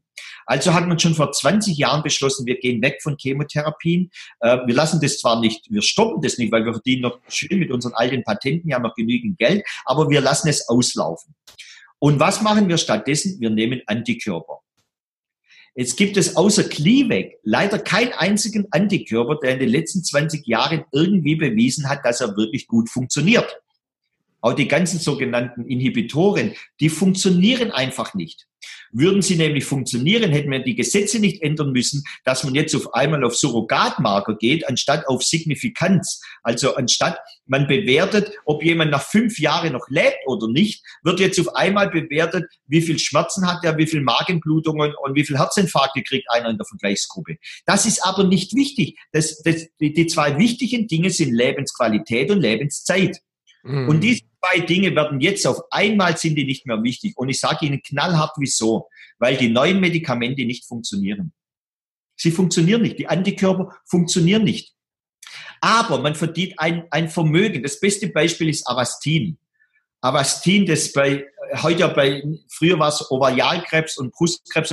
Heute gibt man fast bei jeder Krebsart und es wird ein Vermögen verdient und in jeder Studie zeigt es, dass es nichts taugt. Aber die haben schon Milliarden damit verdient. Und es ist auch unglaublich toll, äh, wie man mit Dingen, die nicht funktionieren, Geld verdient. Man, man lässt zu, das ist heute, äh, man kann den letzten Müll heute zulassen, weil ja die Firmen bestimmen, was zugelassen wird und nicht mehr die Behörden. So. Und dann bringt man diesen Marker äh, einfach auf den Markt. Und so wie Avastin, der, der noch nie bewiesen hat, dass es was taugt wirklich, ist auf einmal 20 Jahre auf dem Markt. Und irgendwann sieht man halt auch, Mensch, das ist kompletter Nonsens, aber in diesen 20 Jahren haben die so viel Geld damit verdient. Das interessiert die überhaupt gar nicht. Und so ist es jetzt, äh, es wurden jetzt 36 oder 38 in den letzten Jahren neue solcher Antikörper und Inhibitoren zugelassen. Die taugen alle nichts. Die taugen einfach nichts. Aber man verdient ein Vermögen damit. Das muss man einfach mal sehen. Ja. Mhm. Und, und man trickst Schauen Sie mal, warum wird eigentlich so wahnsinnig viel betrogen und getrickst bei all diesen Studien? Warum eigentlich? Warum wird je nach Land zwischen 30 und 50 Prozent aller gemachten Studien nicht veröffentlicht? Die werden einfach nicht veröffentlicht. Ja, warum eigentlich? Wir alle die Ergebnisse wissen, nicht so gut sind. Ne? Ja. Wir alle wissen, dass, warum das nicht veröffentlicht wird. Nicht nur, dass die nicht gut sind, Nein, die sind schlechter wie Nichtstun. Die sind schlechter wie Chemotherapie. Die sind schlechter wie Bestrahlung und sowieso schlechter wie OP. Und was wir ja gar nicht wissen ist, wie sind sie eigentlich im Vergleich zu alternativen Therapien?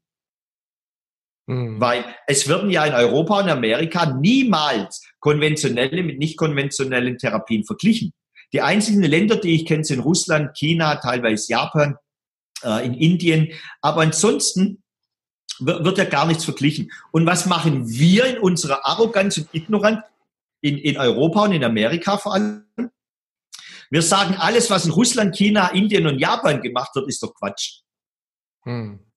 Ja, das kann ja nicht sein, wie es in Russland gemacht wird. Ja. Das, da wären wir wieder bei dem Punkt mit dem, mit dem Chinesen, ne? mit der offenen OP oder OP am offenen Herz mit ja. Akupunktur. Das ja. ist halt, äh, wie hat irgendwann mal ein schlauer Mensch gesagt, ne? es kann nicht sein, was nicht sein darf. Ähm, und das sind halt so die Probleme, die wir haben, aber die werden wir wahrscheinlich auch so bald nicht ändern. Aber umso wichtiger ist es, dass wir diese Aufklärung haben und die Leute mal zum Nachdenken bringen. Weil wir sagen jetzt natürlich nicht, das muss ich mittlerweile ja leider dazu sagen, äh, dass das alles nicht stimmt, sondern wir sagen, man sollte mal hinschauen und sich seine eigene Meinung bilden und sich selbst fragen, ist das wirklich sinnvoll oder ist es einfach nur geistesgestört? Ja, ich möchte eine ich würde schon fast sagen, Verschwörungstheorie äh, nochmal mhm. aufbringen. Und zwar ähm, hat angeblich, ich habe leider noch nie wirklich ein Dokument gesehen, hat angeblich mal eine Umfrage unter Ärzten stattgefunden. Und diese Umfrage lautete ungefähr so, wenn Ihr Kind oder Ihre Frau an Krebs erkranken würde, würden Sie Chemotherapie empfehlen oder anwenden, ja oder nein? Und über 90 Prozent haben wohl ganz klar Nein gesagt. Ist das eine Verschwörungstheorie oder haben Sie davon auch schon mal gehört? Nee, nee. Äh, ich kann Ihnen sogar sagen, welche Universität, McGill-Universität in Amerika hat es gemacht, ja. Okay. Also es gibt, gibt zwei sehr, ich sage mal, aufschlussreiche Studien. Die eine ist die von McGill. Ähm, ähm, die haben also äh, Ärzte angeschrieben und äh, ich glaube, so knapp 100 oder so äh, haben dann zurückgeantwortet. Und, und, und von denen wiederum waren es dann mehr oder weniger fast 90 Prozent, die gesagt haben, nein, bei mir nicht. Es gibt noch eine neuere Studie vom letzten Jahr. Da ging es aber um äh, Palliativmedizin und ähm, äh, äh also konventionelle Medizin. Und da haben dann genau 90 Prozent gesagt, niemals würden sie erlauben, konventionelle Medizin in einer palliativen Situation sich geben zu lassen. Also Ärzte waren alles Ärzte. Ja. Und auch hier sieht man ja wieder, die Schizophrenität. Der, der, der liebe Professor Julius Hagetal hat mal äh, ähm, so eine äh, zehn Regeln aufgestellt, wie man mit Patienten umzugehen hat. Und die erste Regel war, behandle bitte jeden Patienten wie deinen besten Freund. Hm. Tja. Und, und da kann ich nur sagen, ja, ja, ja. Das müsste eigentlich jeder Arzt unterschreiben. Weil dann würden viele Ärzte, vor allem in Palliativsituationen, das nicht mehr tun. Es gibt Studien, ich denke gerade an eine englische Studie, da waren es 72 Prozent aller Kosten wurden in den letzten drei Monaten der Therapie verursacht. Mhm. Also wo, wo man schon klar sehen konnte, dass der Patient bald sterben wird, hat man alles da reingedonnert, was bloß geht. In hm. Deutschland gibt es gerade ein Medikament, das heißt Kituda, äh, kostet 136.000 Euro. Das ist unglaublich beliebt geworden und ich sehe, äh, äh, wenn ich Ambulanz mache bei uns im Zentrum, wie viele Menschen jetzt dieses Medikament in den letzten zwei Jahren bekommen haben. Und das sind alles aufgegebene Patienten. Und man muss sich schon die Frage stellen, warum macht man das? Warum, warum gibt man diesen, es gibt nur zwei Gründe dafür. Der eine ist pures Geld verdienen. Punkt. Ja. Der zweite Grund ist, Ärzte halten es nicht aus, Gespräche mit Patienten zu führen und in diesem Gespräch folgenden Satz zu sagen. Es tut mir leid, ich habe nichts mehr für Sie, mit dem ich Ihnen helfen kann.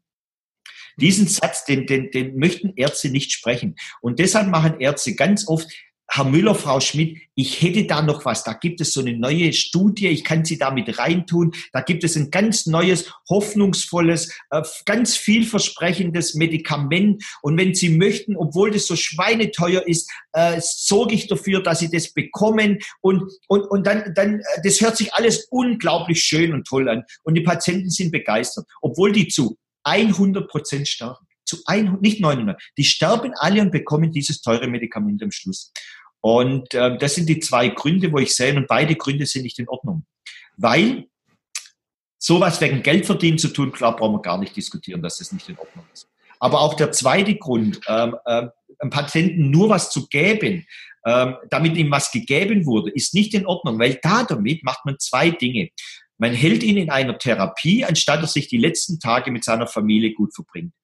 Und man nimmt ihm ja die letzte Hoffnung und die letzte Chance auf überhaupt einen Heilungsansatz. Weil, wenn Keytruda oder eine Chemotherapie oder ein Antikörper nicht mehr funktioniert, könnte ja eine Ernährungstherapie helfen, könnte ja eine psychologische Therapie helfen, könnte ja eine Entgiftungstherapie helfen, könnte ein nicht universitäres Zytostatika wie Vitamin C, Hochdosis Galvano, Ukrain, könnte ja helfen und so weiter. Man nimmt dem Patienten die allerletzte Chance. Und deshalb ist es nicht okay, absolut nicht okay, Menschen in den letzten Tagen voll zu füttern, nur noch mit teuren Medikamenten, so wie es jetzt leider, äh, ich sage mal, zumindest in der amerikanischen und europäischen Welt an der Tagesordnung ist. Ja. Aber ich meine, Sie sind ja jetzt selbst kein Arzt, deswegen stehen, können Sie das von außen vielleicht auch ein bisschen besser beurteilen. Müssten diese Leute nicht alle äh, vor Gericht kommen? Haben die nicht ursprünglich mal einen Eid geschworen, einen hypokratischen Eid, dass sie Schaden vom Patienten abhalten wollen, dass sie ihm nicht mehr Schaden zufügen wollen, als er sowieso schon hat? Ist das nicht der Grundgedanke? Ich meine, wenn ich weiß, ich vergifte den Patienten damit und er lebt nicht eine Minute länger, muss ich da nicht sagen, Approbation weg, das ist kein Arzt, das ist ein Mörder? Also ich meine, man muss es mal ganz offen aussprechen. Die Frage ja. stellt sich mir, ne? Die Frage ist korrekt und, ist, und, und man sollte ja über diese Frage sprechen. Ich finde, ich finde das gut und äh, es gehört meiner Meinung nach in die Öffentlichkeit genau diese Diskussion. Ähm, wie heißt er? Matthias Tönsgrab hat, hat, hat ein schönes Buch geschrieben über Palliativmedizin in Deutschland und was da alles schief läuft, ja. Furchtbar schief, ganz, ganz schlimm, furchtbar schief läuft, ja. Aber zurück zu Ihrer Frage. Ähm, es gibt hier zwei, zwei zwei Gründe äh, oder zwei Dinge, die man beachten muss. Das eine ist wirklich so, wie ich gerade gesagt habe. Ärzte haben ein Riesenproblem, Palliativmedizin zu betreiben. Die können zu, zu Patienten einfach nicht sagen, wir machen da nichts mehr. Ich möchte ein typisches Beispiel sagen, ist äh, Ovarialkrebs, äh, also Eierstockkrebs. Da, da ist ein, ein ziemlich großer Teil der Patientin äh, ist schon metastasiert, vor allem im Bauchfell. Ja, so. Und da wird in Deutschland die sogenannte S3-Leitlinie dann gemacht, ja, mit, mit, mit Taxol, äh, mit, mit Carboplatin und, und meistens sogar noch mit Avastin dazu, ja. So, äh, diese Patienten sterben im Grunde genommen alle mit dieser, mit dieser Leitlinie, die da gemacht wird, ja. So, aber man muss aufpassen, jetzt diese, diese Ärzte als Mörder oder als was weiß ich was darzustellen, weil ganz viele dieser Ärzte, ich würde sogar behaupten, die meisten dieser Ärzte machen es nur aus einem Grund, weil sie nichts Besseres können, weil sie nichts Besseres gelernt haben und, und jetzt kommt das Schlimmste daran, weil sie sogar noch glauben, das ist das Beste. Hm. Natürlich, Sie haben vollkommen recht, müssten diese Ärzte nicht wirklich einfach mal ihre eigenen Statistiken und die Statistiken, die anderen gemacht haben, anschauen. Und müssten die nicht dann irgendwann mal sagen, du Scheibenhonig, die Patienten sterben ja alle. Und so wie bei den Bremer Stadtmusikanten das Huhn dann zum Esel sagt, etwas Besseres als den Tod finden wir überall. Müssen Sie dann zum Patienten sagen, hören Sie zu, Sie haben ein metastasiertes Ovarialkarzinom. Wenn ich Sie mit unserer Leitlinie therapiere, werden Sie zu 100 Prozent sterben. Das Einzigste, was ich hoffe durch diese Therapie ist, dass Sie statt 18 noch 24 Monate leben. Im allerbesten Fall. Wenn es schief läuft, sterben Sie früher und haben unglaublich viele Nebenwirkungen. Das wäre ein ehrlicher Satz eines Arztes. Aber mal ganz ehrlich, möchten Sie das tun als Arzt? Möchten Sie so arbeiten? Möchten Sie solche Gespräche führen? Die haben vollkommen recht. Aber wir müssen, wir müssen bei, an einem Punkt aufpassen. Wir dürfen nicht diese armen Schweine von armen Ärzten, die Leitlinienmedizin machen müssen, verteufeln als Menschen. Mhm. Wir müssen sie verteufeln und sagen, ihr müsst endlich mal aufstehen. Ihr müsst nicht nur auf die Straße gehen und für mehr Gehälter ähm, ähm, demonstrieren. Ihr müsst einfach mal aufstehen und dieser Wahnsinn von Leitlinien mal stoppen. Brustkrebszentren, mal ganz ehrlich, was ist ein Brustkrebszentrum in Deutschland? Das ist ein, ein Zentrum, wo Standardleitlinien knallhart durchgezogen werden. Wie kann man denn Medizin, zehn Jahre Medizin studieren und sich dann von irgendwelchen Leuten auf der Krankenkasse vorschreiben lassen, wie man seinen Patienten zu therapieren hat? Ich habe noch keinen Arzt gesehen, der, als man vor 20 Jahren die Management-Disease-Programme eingeführt hat, also die Leitlinien mehr oder weniger, als man die eingeführt hat, da habe ich gedacht, alle Ärzte, die gehen jetzt auf die Straße.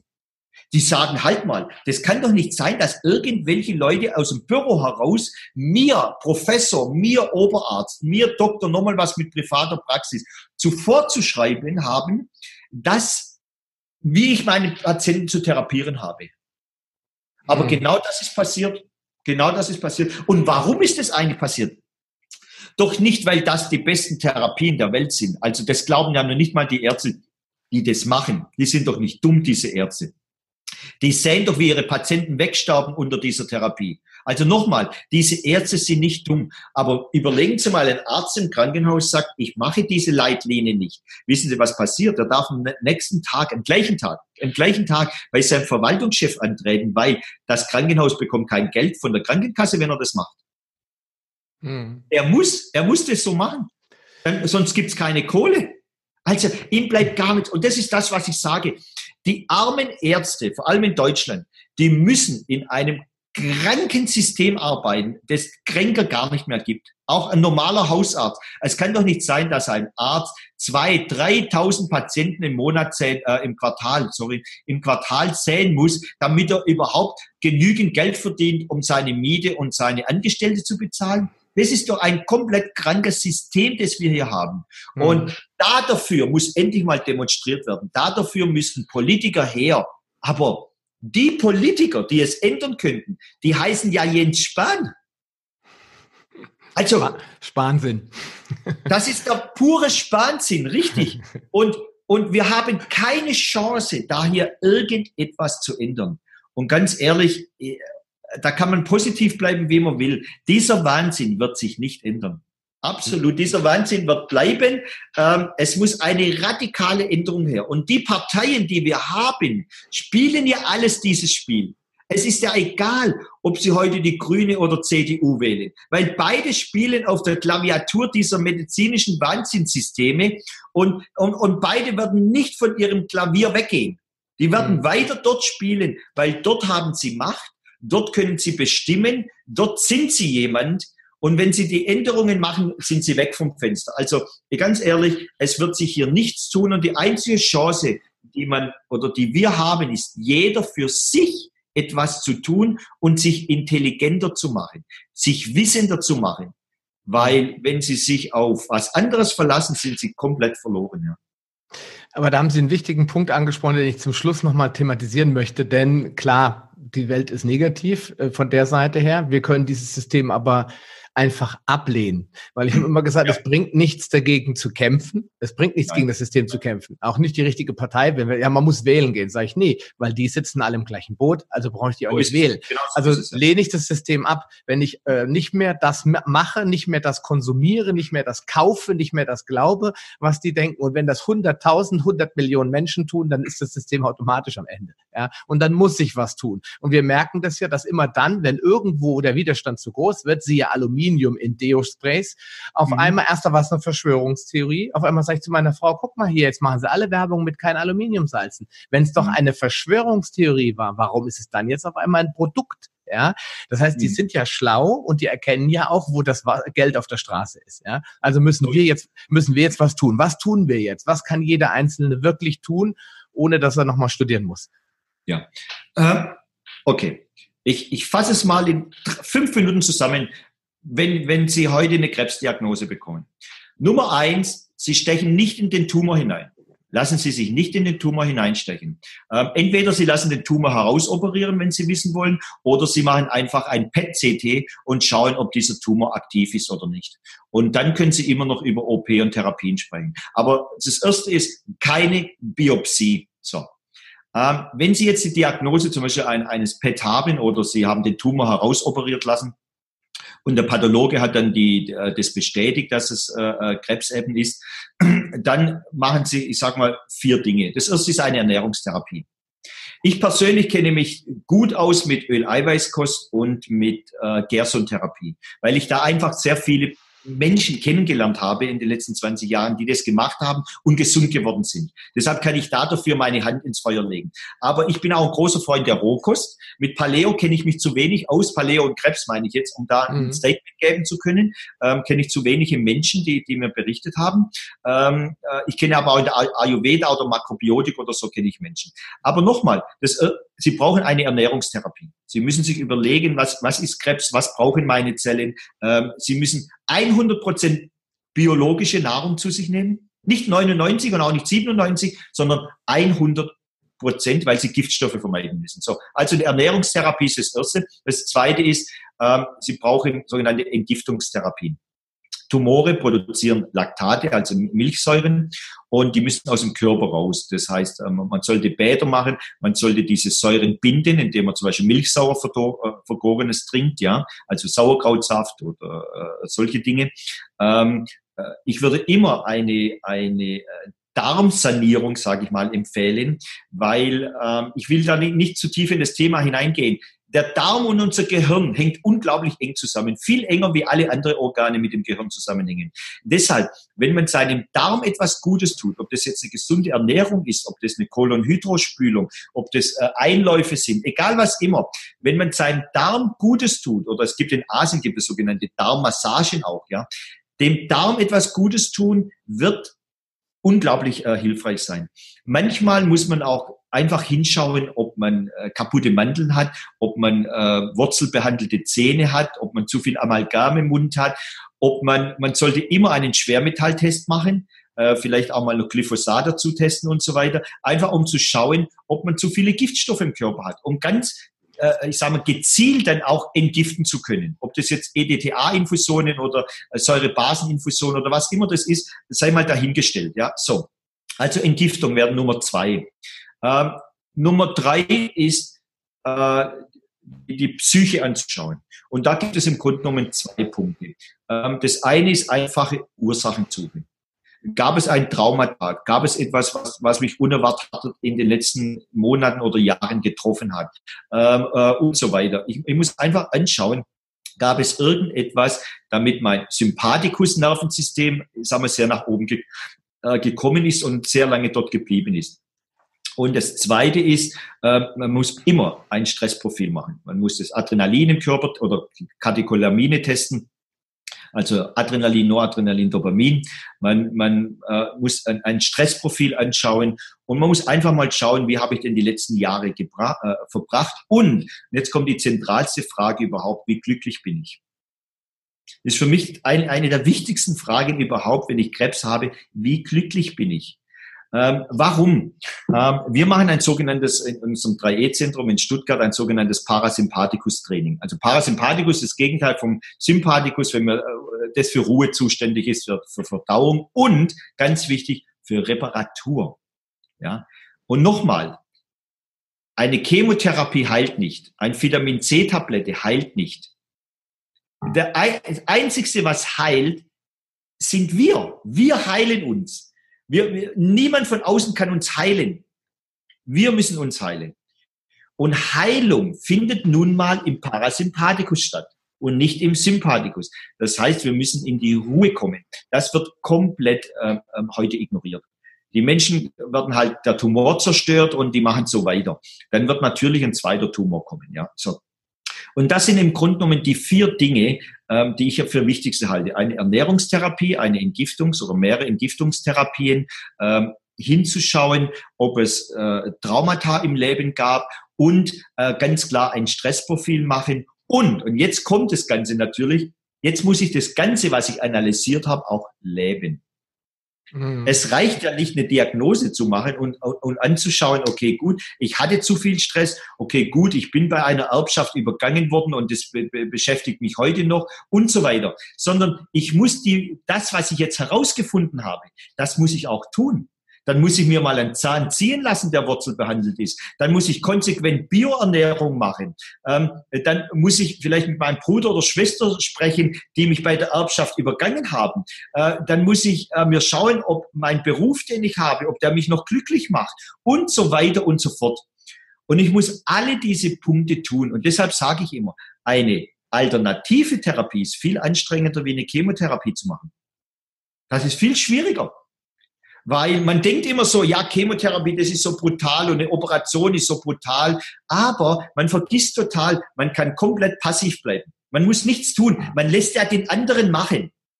Wenn ich jetzt nicht universitäre Therapien mache, die nicht gerade zytostatisch sind, dann muss ich unglaublich viel tun, weil ich muss, auf gut Deutsch gesagt, mein Leben verändern. Ich muss analysieren, warum ich nicht glücklich bin und ich muss alles tun, um glücklich zu werden. Warum? Ganz einfach. Ich hab, oder wir haben gesehen in unseren, unseren Studien, die wir selber in unseren Analysen, und nicht nur wir, auch viele Ärzte, die ich kenne, die das auch machen.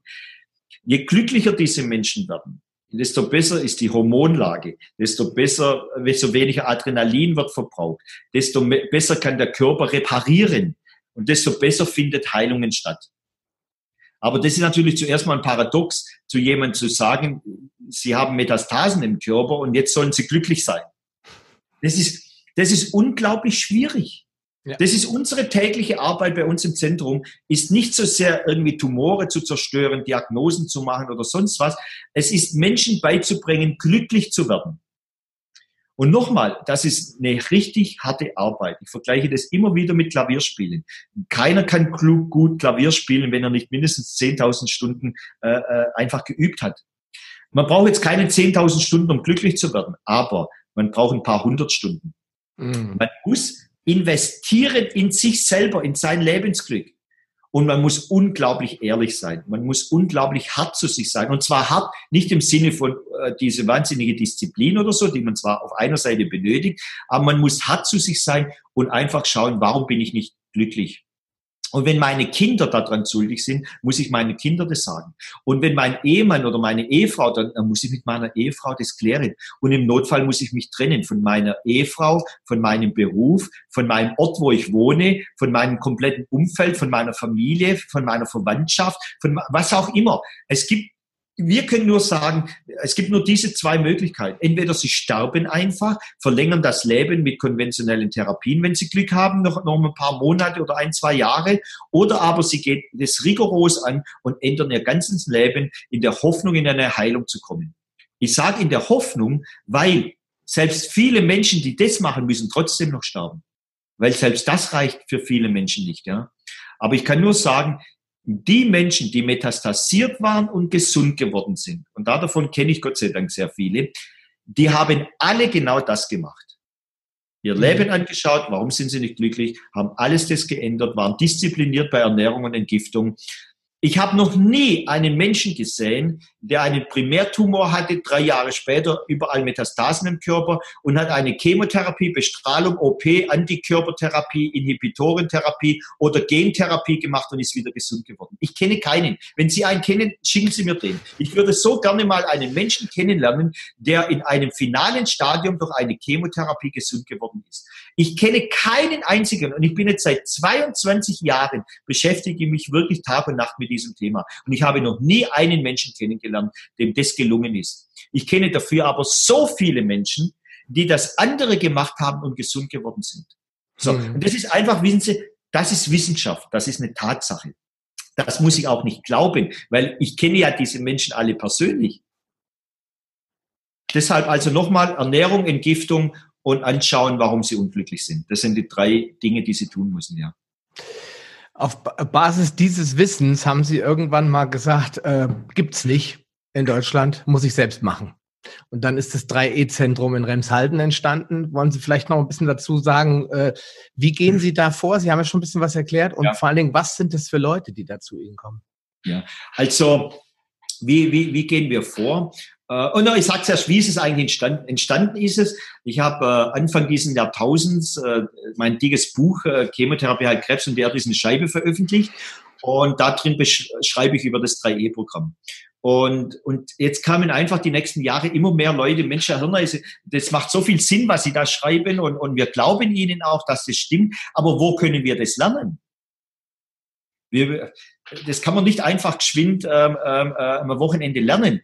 Und so haben wir, mit wir meine ich äh, damals unsere Ehefrauen und äh, mein bester Freund Klaus Pertl, der dort auch das mein Onko, äh, äh Onko Mind Programm sorry, äh, äh, unterrichtet, also Parasympathikus Training unterrichtet und auch das Zentrum leitet.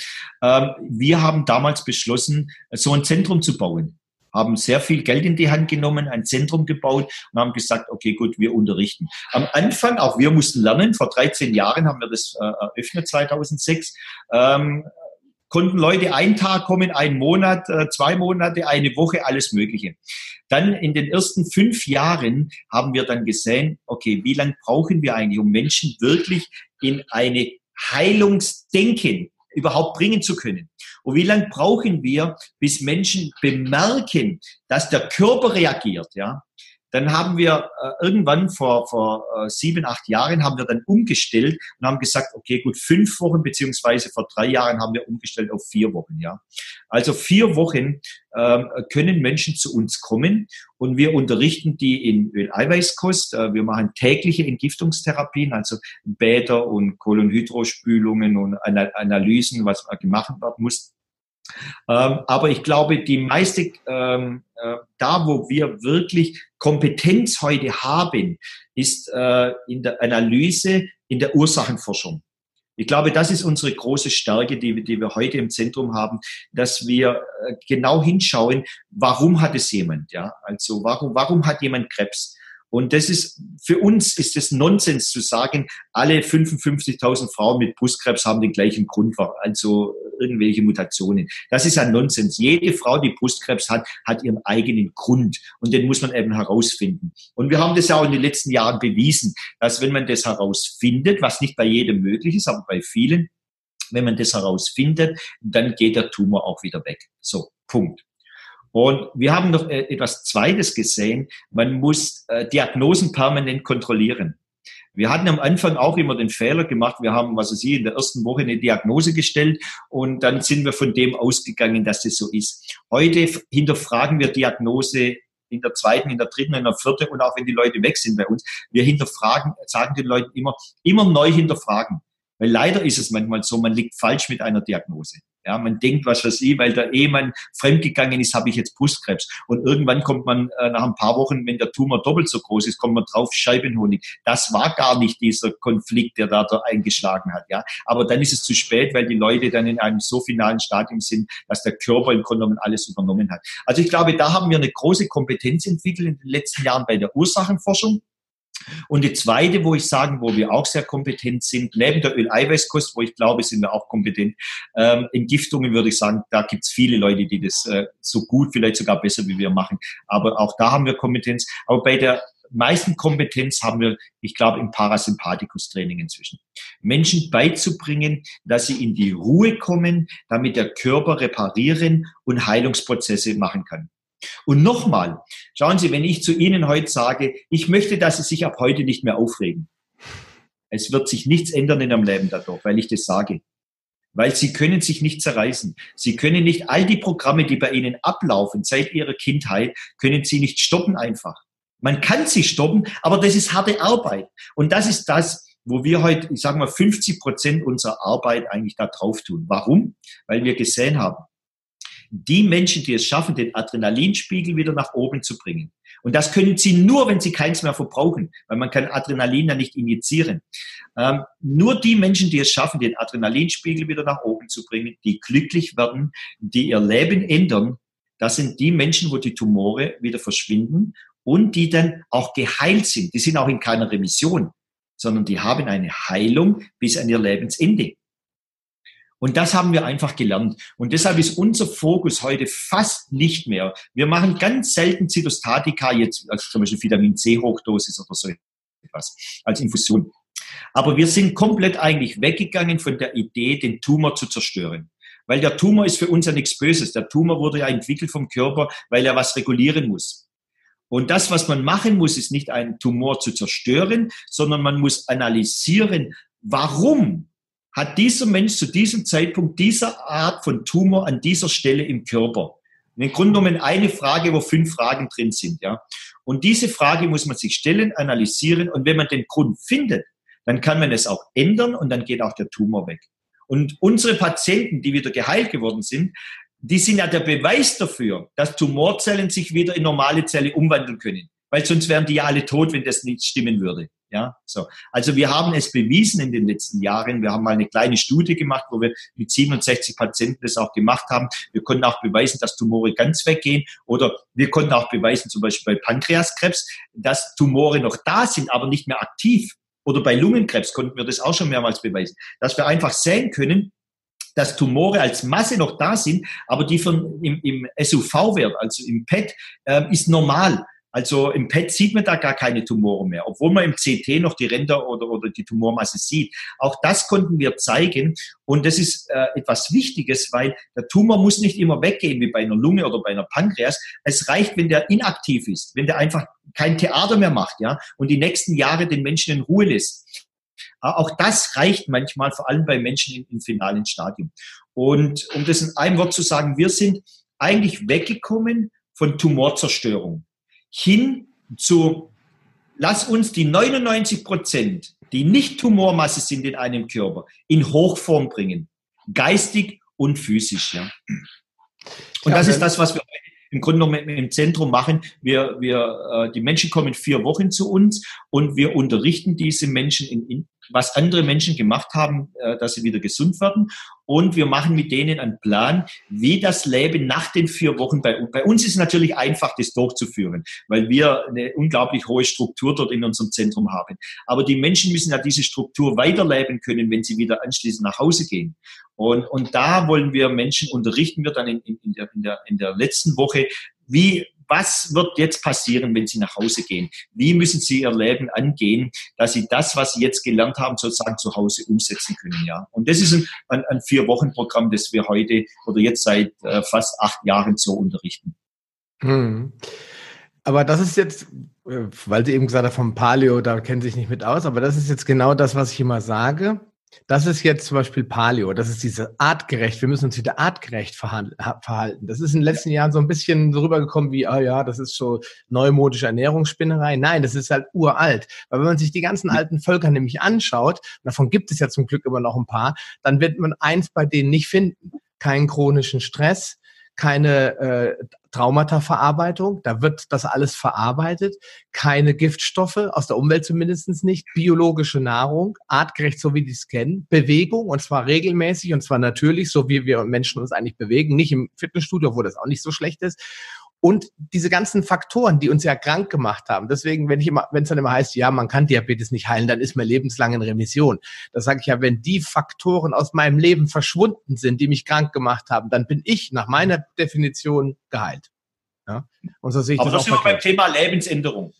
Ja. Das ist ja, das ist ja das Schlimme. Überlegen Sie mal, ein, ein Herr Müller, Frau Schmidt geht zu seinem Hausarzt und sagt, ich habe was auch immer. Und jetzt sagt der Arzt, okay, ich möchte, dass Sie Ihre Ernährung umändern, dass Sie Bionahrung zu sich nehmen, dass Sie artgerecht leben, was immer das bedeutet jetzt für, für den Einzelnen, ähm, dass Sie endlich mal die Problematik mit Ihrem Ehepartner klären und dass Sie mal Ihrem Chef sagen, so geht es nicht mit 60 Überstunden jeden Monat. da, da geht er zum nächsten Arzt. Genau. Da geht, der, der wird zu dem Arzt ja gar nicht mehr gehen. Ja, ähm, das Freund, ist der Grund, die, die, die gesamte Hauptproblematik. Es wird nicht mehr nach dem Warum gefragt und Menschen sind auch nicht mehr bereit zu Lebensänderungen. Ja. Ja, und da sehe ich äh, zumindest für die Zukunft gute Chancen in der funktionellen Medizin, die denn quasi diese ursprüngliche, die, die Faktoren, die Auslöser sich anschaut, weil die sind nämlich ganz oft die gleichen. Das ist ganz oft so ein Diabetes, hängt ganz viel mit Bewegungsmangel zu tun, äh, zusammen mit Ernährungsproblemen, mit Giftstoffen, Parasiten, mit so vielen Faktoren. Und wenn ich die, das ist immer eine Frage, wir sind ja unglaublich komplexe Wesen. Bei dem einen schlägt es halt in die Richtung, bei dem anderen schlägt es halt in diese Richtung. Ich muss nicht immer Krebs bekommen. Ich kann vielleicht auch einen Herzinfarkt bekommen. Hängt auch ganz viel mit dem Parasympathikus zusammen. Mhm. Auch das, auch da ist die Schulmedizin immer noch völlig auf dem Holzweg. Ich habe das aus eigenem äh, Leid äh, erfahren müssen, als mein Vater eine schwere Herz-OP durchlaufen musste, wie die medizinischen Leitlinien gnadenlos gegriffen haben. Mhm. Sie machen jetzt eine Herzklappen-OP und drei Bypässe oder wir operieren sie gar nicht. Mhm. Ja. Und mein Vater hat gesagt, ich will aber nur die Klappe ersetzt haben. Nein, das machen mhm. wir nicht. Dann können Sie zum Sterben nach Hause gehen, hat der Oberarzt gesagt. In Amerika ist es so, dass wenn die Leute nicht für die Chemotherapie unterschreiben, sie nicht operiert werden. Persönlich erlebt. Und das ist was, da muss auf jeden Fall was geändert werden. Ich muss als Mensch zumindest die Wahl haben. Oder man macht es gleich so und sagt, okay, jetzt von, von akuten Dingen mal abgesehen, beim Krebs mir bewusst zu werden, was ist der Auslöser und da lieber bei Diagnose so, ja, sofort ins Tun kommen. Sofort lieber selbst eigene Maßnahmen ergreifen, als sich in diesen äh, medizinisch-industriellen Komplex, möchte ich ihn mal nennen, reinzubegeben. Mhm. Ja. In diesem Sinne, also ich pickepacke voll. Ich kann nur sagen, äh, mehr Informationen hätten wir fast nicht mehr reinpacken können. Aber wir sind uns, glaube ich, auch beide einig, man kann über das Thema auch sehr viel reden. Ja? unendlich lange Diskussionen führen. Deshalb sage ich auch, ich mache das jetzt seit 20 Jahren und mir wird, ist es immer noch nicht langweilig. Ja, es ist, äh, es ist ein unendliches Thema und äh, aber Sie haben es ja gerade auch richtig gesagt. Es geht hier nicht um Krebs.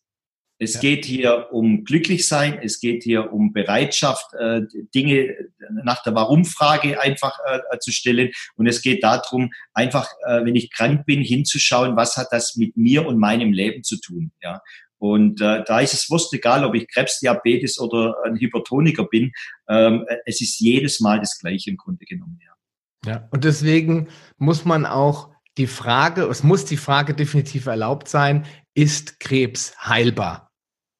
Ja, oder? Absolut, ja, absolut, ja. Nochmal, äh, jede Krankheit ist heilbar, wenn ich die Ursache finde. Hm. Punkt aus Amen. Wenn ich, wenn ich weiß, äh, äh, das können wir ganz praktisch auch beim Auto sehen. Wenn, wenn ich den Fehler im Motor finde und ich kann, und ich kann ihn reparieren, ähm, dann fährt das Auto wieder. Und so ist es beim Menschen natürlich auch. Wenn ich herausfinde, warum jemand einen Tumor oder einen Bluthochdruck hat, dann kann ich das machen. Aber wir sind ja jetzt beim Thema symptomorientierte Medizin. Ähm, ähm, solange ich natürlich nur das Symptom anschaue und dann einfach so weitermache wie vorher und nie, nie mehr überlege, was hat das mit mir zu tun, solange können keine Heilungen stattfinden. Ja, aber ich meine, wir haben ja bewiesen ähm, mit vielen Fällen in den letzten Jahren, dass selbst Menschen, die metastasiert sind, wo alle sagen, da kann man nicht mehr helfen, selbst denen kann man oft noch helfen. Wenn hier ist ein großes Wenn. Wenn die in der Lage sind, ihre Probleme zu analysieren, herauszufinden und zu ändern. Aber je schwerer krank jemand ist, desto schwieriger ist es auch, das zu tun. Muss man auch ganz, ganz ehrlich sagen. Und deshalb sterben natürlich Leute äh, in einer äh, äh, sehr finalen Stadium natürlich viel eher wie nach einer äh, neuen Diagnose. Ich würde mich freuen, ich könnte einfach mal hunderte von Frauen mit Brustkrebs direkt nach der Diagnose äh, zeigen, was sie tun können, ja. Ich würde einfach mal sagen, bei der Hälfte müsste man mich mal operieren. Aber diese Chance ist ziemlich klein, dass das in, in, in meinem Leben noch passieren wird, ja. Ähm, aber da hoffe ich, dass wir irgendwo mal hinkommen. Ich hoffe, dass es einfach mal ähm, genügend Menschen gibt, die so wie Sie und ich uns Gedanken überhaupt machen. Glauben Sie mir, wir zwei gehören ja schon zu einer e extremen Minderheit. Uns muss man ja schon in, in, in, Schutzmaßnahmen geben, ja, weil wir gehören zu so einer Minderheit, die sich wirklich Gedanken darüber machen. Ich sage einfach mal, 99 Prozent der Deutschen macht sich über all diese Dinge null Gedanken. Das sieht man doch bei der Thema Masernimpfung. Da, da konnte man schön sehen, dass 97 Prozent der Deutschen impfen einfach ihre Kinder, ohne eine Sekunde zu überlegen. Ja, das ist ein Riesenproblem, dass äh, wir aufgehört haben zu denken. Da gehört ja auch dieser Diskurs dazu. Also wir haben aufgehört, andere Meinungen zu akzeptieren und wir haben aufgehört, selbstbestimmt zu handeln. Eine Bekannte von mir, Alexandra Stross, die hat das ganz toll auf den Punkt gebracht. Wir müssen aufhören, ja mit dem passiven Therapiekonsum. Eine Tablette einwerfen wird mir nicht helfen, wenn ich mhm. nicht die Ursachen erkenne, die zur Krankheit geführt haben. Ja, und sie beschreibt es auch Störfaktor, finde ich auch ein schönes Wort. Mhm. Und wenn wir das nicht äh, verändern, dann werden halt auch die Menschen immer nur krank sein. Also es, mhm. es wird halt, es ist ja, wir gehören zu einer aussterbenden Spezies, hätte ich gerade gesagt, aber wir gehören eigentlich zu einer ja zunehmenden Masse an Menschen, die zum Glück aufmerksam werden und sagen, hm, beim, ich habe jetzt einen Diabeteskongress gemacht, da waren 14.000 Menschen drin. Ich sage mal 14.000 Menschen, wo ich sage, die haben doch schon mal einen wichtigen Schritt nach vorne gemacht. Wow. Ja. Wow. Das, und das, das ist wirklich schon viel, ja. Mhm. Ja, und im Krebs, der Krebskongress, den die äh, eine Freundin von mir macht, ähnlich. Es kommen auch immer mehr Ärzte hoch, die sagen, mhm so sollten wir es nicht mehr machen, ja, die auch nach Alternativen suchen, aber die sind halt noch in einer kleinen ja, Zelle alleine für sich und trauen sich auch natürlich nicht nach, nach draußen. Das haben wir ja eben schon oder am Anfang gesagt, dass natürlich das System nicht will, dass da jemand ausschert. Ja. Absolut, absolut. In, in diesem Sinne, ich danke Ihnen vielen, vielen, vielen Mal für dieses tolle Interview. Hat mir sehr viel Spaß gemacht. Sehr gerne. Mhm. Ich danke ebenfalls. Bis dann. Ciao. Ciao, ciao. Schön, dass du dran geblieben bist. Die wichtigsten Informationen zu dieser Folge findest du in den Show Notes unter palio-lounge.de slash pl. Dort findest du alle Podcast-Episoden auf einen Blick. Oder gehe auf palio-lounge.de slash Folge und ergänze die entsprechende Nummer. So findest du zum Beispiel unter palio-lounge.de slash Folge 76 die Show Notes der Episode 76. Wenn dir diese Folge gefallen hat und du etwas für dich mitnehmen konntest, dann würde ich mich über deine ehrliche Bewertung freuen. Eine Anleitung, wie du diesen Podcast bewerten kannst, findest du unter palio-lounge.de slash podcast bewerten. Deine Bewertung hilft mir sehr, diesen Podcast bekannter und vor allem sichtbarer zu machen, damit auch andere Menschen davon profitieren können. Ich freue mich schon jetzt, dich bei einer der nächsten Folgen wieder begrüßen zu dürfen und wünsche dir viel Erfolg bei der Umsetzung deiner persönlichen Ziele. Bleib gesund, dein Sascha Röhler.